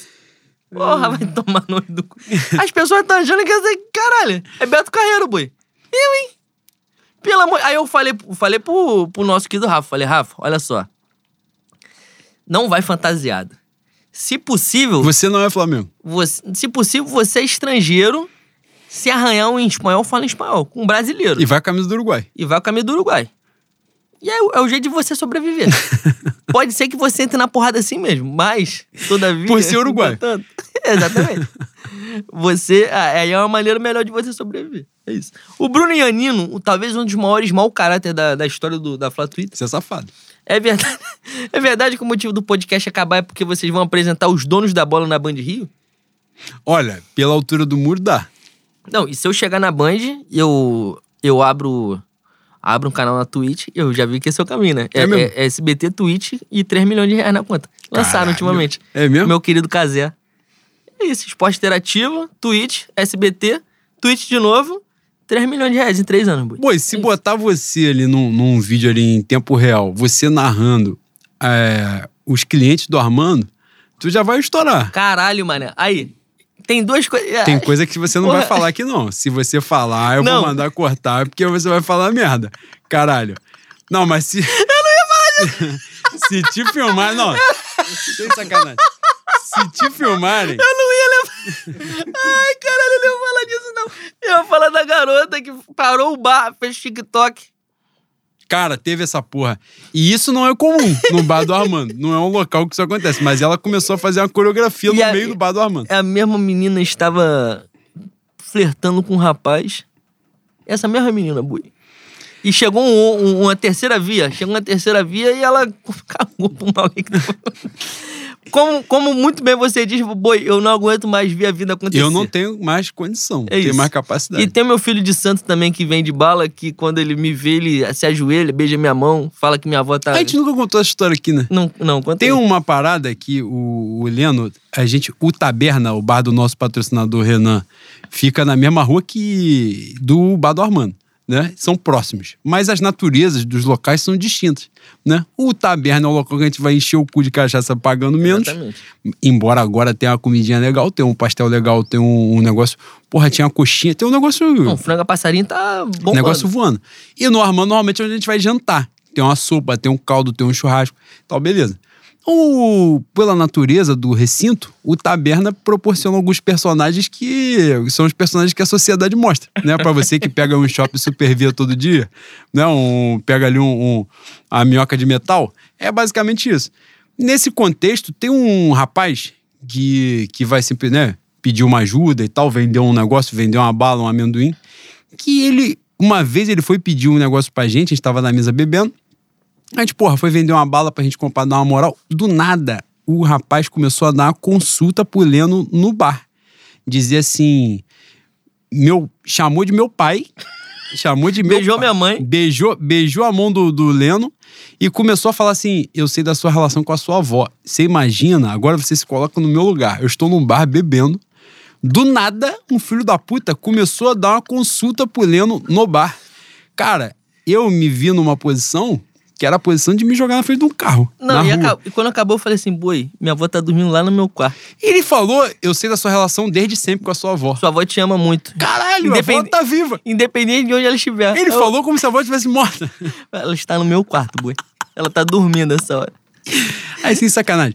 Você que não teve a oportunidade nunca de estar num, num bar, num recinto com o Leno Lopes, é uma experiência de vida sensacional. E coisa fantástica. Ah, eu não aguento mais, eu não aguento mais. Vamos continuar. O Igor. O Gustavo Henrique já está na frente do Vitor Gabriel para ser reserva do Pedro? Quem é Igor? Igor Igor? Não, Não. outro Igor. Igor, se fosse, Igor, um- se Igor fosse, um- decente. fosse o nosso Babalorixá, eu teria dito, nosso Babalorixá. É o Igor Resol. Não, na frente do Pedro também não, porra. Meu Pedro é gênio. Inclusive, no, no jogo do Juventude lá, um gol, uma assistência. Caralho, ele deu uma assistência de letra que puta que pariu. O negócio é muito diferenciado. Ele é gênio. Ele é gênio. É... O André Watts. Caralho, será que ele é parente do maluco? Ganha royalty? Caralho, é médico, boi. Será que é equipe, equipe Dr. Fritz? Gustavo Henrique deve. Gustavo, Gustavo Henrique teve desempenho ruim porque tem treinado pouco como centroavante? Na próxima partida ele já. Na próxima partida ele já deveria entrar no lugar do Gabi desde o início. Cara, esse- tá todo mundo está zombando do meu querido Gustavo Henrique. Vocês vão ser campeões da América com gol de Gustavo Henrique de cabeça. de centroavante, De no desespero. centroavante. Exatamente. Como o nosso querido, que jogou no Flamengo depois, fez gol no Vasco. Zagueiro, filha da puta. Ferrou, não lembra? vai. Caralho, calma aí, me agarrou. Jogou de. Ele era zagueiro, foi pra frente, fez o gol no Vasco. Caralho, Rafael Vaz. Não foi Rafael Vaz? Ah, Fergou no Vasco? Ele não era do Vasco? Não, ele era do Vasco, mas Fergou no Vasco? Fez gol como atacante. No Flamengo. Nessa mesma sacada. Não lembro se foi com o Flamengo, não. Ah, Mas depois veio pro Flamengo. Ou seja, isso aí é um, é um recurso milenar do futebol brasileiro. E vocês estão criticando meu querido técnico.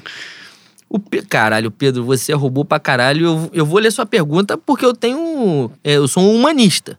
Mas você roubou. Vamos trocar essa porra dessa arroba. Arroba é Pedro um, um- um número inexistente aqui. 4, 3, 5, 3. Ah, porra. Independente de títulos, o Flamengo não precisa de uma comissão técnica à altura do elenco? precisa muito, precisa muito. E é isso que eu tava falando. Parece sacanagem, mas não é sacanagem, não. De, de ter a volta do Barbieri, eu acho que ele é um cara com muito potencial. E acho que o título da Sul-Americana sobe ele de prateleira. Mas faz diferença ele voltar ao Flamengo como um treinador com potencial e tal, e ele voltar pro Flamengo como um campeão da Sul-Americana. Vide o nosso gênio lindo, maravilhoso, gostoso, Hernan Crespo, que é horrível, mas fala espanhol e é bonito. Ele completou aqui. Ganharam o Brasileiro 2020, mas é nítido que o desempenho do time está aquém do seu potencial. Obrigado pelo seu trabalho no- nesse podcast. Que a gente só abre o microfone, enche a cara e fala merda como a gente estaria falando no bar, né? Tem isso aí também. Mas, se vocês enxergam como trabalho, se Deus quiser, um dia vai ser trabalho. Um dia vai encher o bolso da gente. Como? Não sei. Mas vai encher. Em tese, o Del Pereira tá trabalhando também. O Vitor Gabriel também. Então, É trabalho, sim. Pois é. É isso. O nosso querido, maravilhoso CRF Off Rio, a ideia de meter Gustavo Henrique no ataque, tal qual o cabelo de boneca fez com o Heavy tempos atrás, só mostra que o velho português está mesmo degrau acima dos técnicos do Piniquins? Ah, porra, muito mais, muito mais. Embora e pareça, né? Eu não vi, não acompanhei, mas o meu gênio Arteta no, no Arsenal, que não é time de futebol, né? O Arsenal fez a mesma porra no jogo aí e aparentemente deu certo. Que alguém resvalou a bola pro Lacazette fazer o gol. Eu li isso, alguém escreveu isso. E eu ganhei dinheiro. Foi feliz, boy. Esse gol. É mesmo. O, o gol que o maluco perde antes, dentro do gol, quase que eu quebrei um computador. Vontade de matar esse caralho. Se, se, se Londres é em cascadura, eu matava ele. Inacreditável. Mas continua, continua falando que eu desabafo. era só um desabafo. Não, mas basicamente é isso mesmo. Vinícius. Setoristas defendendo o departamento médico e preparador físico em podcast com a justificativa de os concorrentes estão tendo tantas lesões quanto. Proteção de fonte. É isso. É, proteção de fonte também é um, um, uma grande ode à incompetência, né? Tem isso também. Caralho, agora eu, porra, parabéns. Nicolas Ramos, final da Libertadores. Como ganhar só. Como ganhar com só um lado tendo técnico? Spoiler, não é nós. Nicolas, com todo respeito. Eu se vou empolgou, se É, empolgou pra é caralho. Se o Abel é técnico, acabou o futebol brasileiro, a gente passa a curtir uma valsa, um campeonato de forró, um campeonato de. É, como? Bate-bola. Campeonato de bate-bola de Magalhães, que é, aliás, muito famoso. Devia ser televisionado. O de Marechal é pica, porrada lombra. Exatamente. Douglas, o campista polêmico. Não mora em São Paulo, mas tem vizinhos palmeirenses. Sorte ou azar? Se eu der uma estrelinha pelado na varanda depois da goleada na final, eles vão me tacar coisas? Mas aí foda-se, né? Você é campeão da América, você é, pode fazer o que você pode quiser. fazer o que você quiser. O Henrique, fala das, ulti- das últimas partidas do Varão Thiago Maia. Já falamos aqui, inacreditável que ele ainda seja titular. É isso. O, o nosso querido Matheus Harmonia, boi. O que os criados de Milton Cunha acharam do programa Seleção do Samba? Matheus Harmonia, que é maravilhoso, Eu espero que ele seja harmonia mesmo. lindo, gostoso. Não da Mangueira, que a harmonia da Mangueira geralmente é mal educado e perverso. Ele vai ficar puto agora com o Ué, que você falou. Harmonia Agora, não- por falar em ficar puto, ele deve ter ficado puto também com esse samba, que, pelo amor Ah, de Deus. Eu esperei ele se manifestar e ele tá muito contido, ele deve ser harmonia mesmo. É, Agora que eu notei, eu não tinha reparado, não. Cara, nesse no Seleção de Samba deu certo. Acho que por incrível que pareça, a expectativa era péssima. Tem muito isso também, né, Boi? Que é uma coisa que a gente tem que trabalhar pra nossa vida, que é ter uma expectativa ruim sobre as coisas, que quando a coisa acontece de uma forma medíocre, você já se surpreendeu positivamente. A expectativa era uma merda pro programa, por sambas que todo mundo já sabia quem ganhou, né? Quais, quais eram os vitoriosos das, das disputas. E, mas o formato do programa eu achei muito bacana, achei muito respeitoso também com as escolas, com os compositores, com quem estava na disputa, é, quem estava ali na em tese, uma comissão julgadora, né, sentada ali e tal. Achei muito bacana, muito bem feito. E, claro, eu acho que é um formato que pode ser explorado para os próximos anos, mas é claro que o que a gente quer é disputa de samba do, do- da, da velha guarda, né, Boi? Que é na escola de samba mesmo, com quadra lotada, com todo mundo participando, vibrando, cantando. Mas acho que deu certo, no geral deu certo. Eu também achei que deu certo, também gostei. Eu fui um crítico muito ferrenho quando essa ideia surgiu. E me surpreendeu o carinho com que foi produzido. É, a maneira, maneira didática respeitosa. Obviamente tem coisas a serem adaptadas pro, pro próximo ano. Principalmente, é, carnaval, eu já falei isso aqui em outras vezes. Eu entendo que as pessoas que não, não gostem ou não acompanhem da maneira que a gente acompanha, vejo o carnaval como uma exibição é, cultural, como quase uma exposição de belas artes, né? Fala, porra, fulano, escola tal tava tão linda. Só o carnaval não é só isso. E antes de mais nada, carnaval é competição.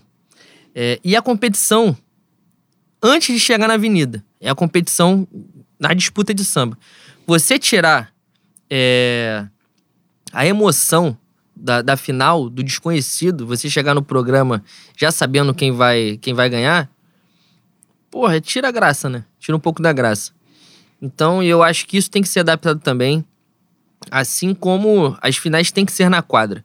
Ano que vem, se Deus quiser, vai estar muita gente vacinada. A, a população vai estar vacinada. O risco vai estar quase zero. A gente vai voltar ao normal.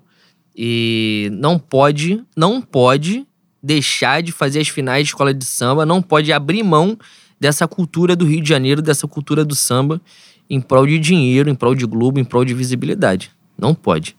É, e eu acho que isso pode ser muito bem conversado, pode ser adaptado, encontra-se um jeito, faz cada uma numa semana, não, não, tem, não tem problema, mas tem que ter as finais da, a- aos moldes antigos, como sempre foi. É isso. No mais, achei maravilhoso e espero que tenha vida longa.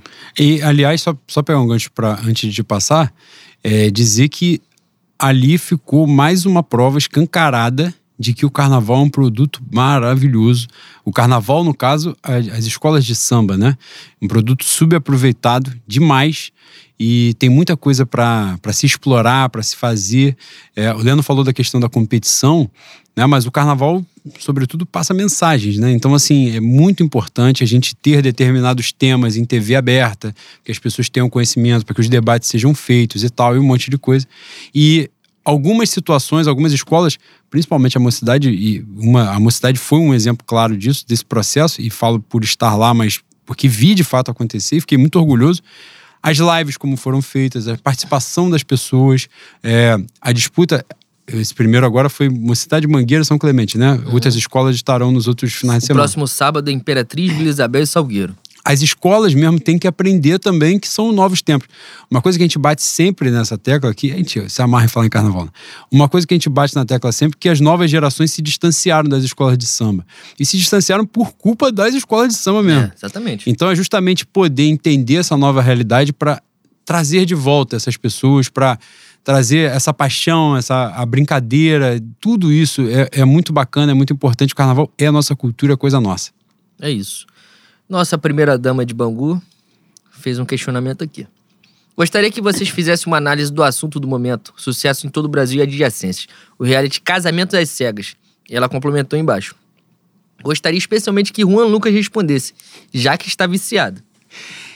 Ah, minha mulher, né? Minha esposa, amor da minha vida. tomar no cu, porra. Me dá Amor, né? afilhada, me dá uma afilhada, afilhada, porque na Bru só faz mulher. É isso. E ela quer fazer outra mulher. E a gente vai fazer. A gente faz, a gente faz. E nessa, cara, ela, boi, você acredita que ela chegou pra mim e falou assim: não, casamento das cegas eu não vou ver com você, não, porque não é coisa que você goste. Falei, porra, mas casamento das cegas é, é um entretenimento baixo, rasteiro. Falei, é, então é isso que eu gosto, pô. Minha vida é isso. E eu me doei, eu sou de me entregar. Então eu vi. A crítica que ela quer que eu faça foi ao suposto ser humano que tem um coque samurai que é de, acho que é Santa Catarina e morou na Austrália. Ele tem Nova Zelândia. Nova Zelândia. Tem- você tá, você está assistindo, você está Ele tem todos os requisitos pra dar merda. Eu só vi, eu vi metade do primeiro episódio e me incomodou. Aquela fala dele de surfista, já, já no início você já sabe que é merda. Se você tem o mínimo de conhecimento de mundo, você sabe que ele vai, ele vai te deixar na mão, no caminho. Não deu outra. Você continua acompanhando ele, é um, um bosta. E o casal que mais deu certo ali foi o casal do Nordeste. Lício, eu esqueci o nome da, da psicóloga da Bahia. Por incrível que pareça, foi isso. Agora, uma. Minha mulher me fez uma crítica que eu falei assim: eu entendo que as pessoas chorem e se emocionem no episódio.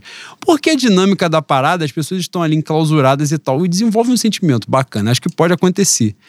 Mas a crítica fazia a parada. Porra, parece que todo, todo mundo que tá ali é padrão, né? Uhum. E, e branco e preto. Exatamente. É padrão. Isso me incomodou mais ainda. Que até na hora que você fala assim, pô, vai fugir do padrão. Foi padrão também. Os caras parece, parece que todo mundo tá lendo a porra de um roteiro, viado. Os caras não tem. Caralho, é um, é um negócio incômodo demais. Incômodo. É porque a média, boi, a média do ser humano mesmo aqui no Brasil é, é de pessoa que não sabe conversar. Porra, demais, demais, É demais, cara. O negócio, os caras estão ali com a porrinha do texto decorado, sabe? Até na hora que o pau vai comer mesmo, no sentimento. E, isso aí é uma crítica geral mesmo, mas é- eu acho que essa parada não é questão de programa, acho que é questão de sociedade É, mesmo. obrigado. É isso. Você é maravilhoso, você é antropólogo. É isso. Eu, eu conheço ser humano.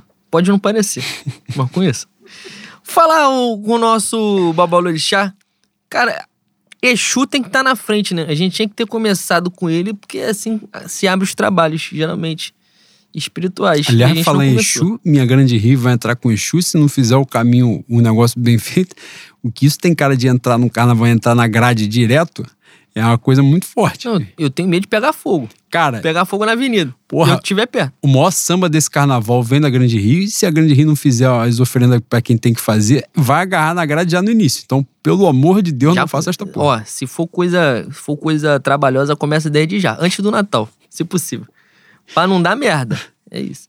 O nosso, o nosso babalorixá, nosso guru, nosso norte, nosso farol, Igor Calvano, 89. Tô fazendo um partidinho Beto Sem Braço aqui, quero saber se interessa vocês botar no refrão. Ô, boi, boi velho, veja bem. É, a gente tem um, um compromisso inadiável com o Léo, o Léo do Bar do Armando, que é beber na birosca depois da uma hora da manhã, em frente ao cemitério do Murundu. Se você puder comparecer e, e trazer uma vela e a cachaça, você é cheio de restrição, a gente sabe que você já pode... pede licença É, logo. então você peça licença, nós estamos te, te adiantando o compromisso com alguns meses de antecedência. Você compareça que é o ambiente, né? É um ambiente pra gente poder fazer um partido alto, fazer um negócio diferente.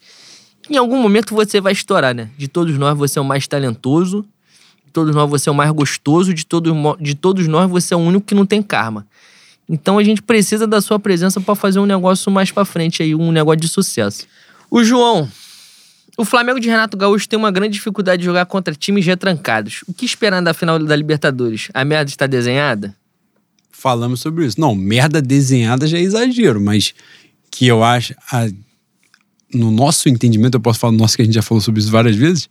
É, a tendência é que o jogo, a final da Libertadores, seja por aí mesmo. Acho que ele vai fechar a casinha, tentar anular o Flamengo e, e a recurso. Se ele não meter a porrada, coisa que ele não fez contra o Atlético Mineiro em nenhum dos dois jogos, é recurso deles, mas acho que a tendência é que o Palmeiras faça isso mesmo.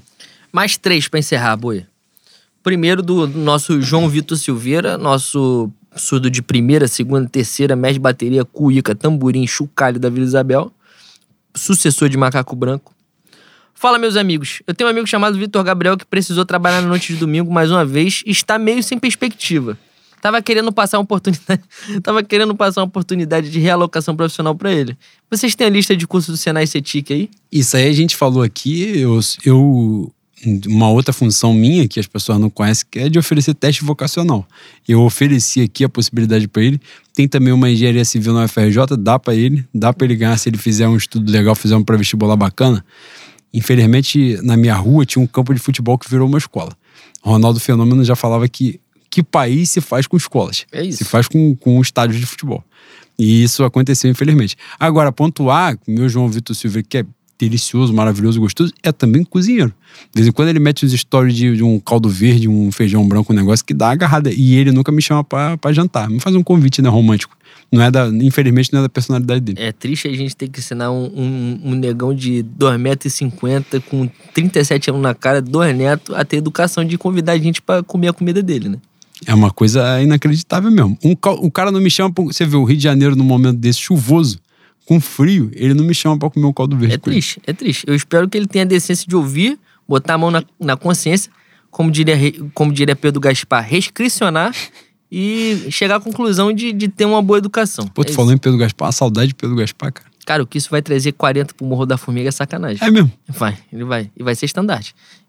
Infelizmente, a gente vai ter que mandar matar ele porque vai ficar insuportável. E ele vai falar dessa porra a vida toda. Pois é.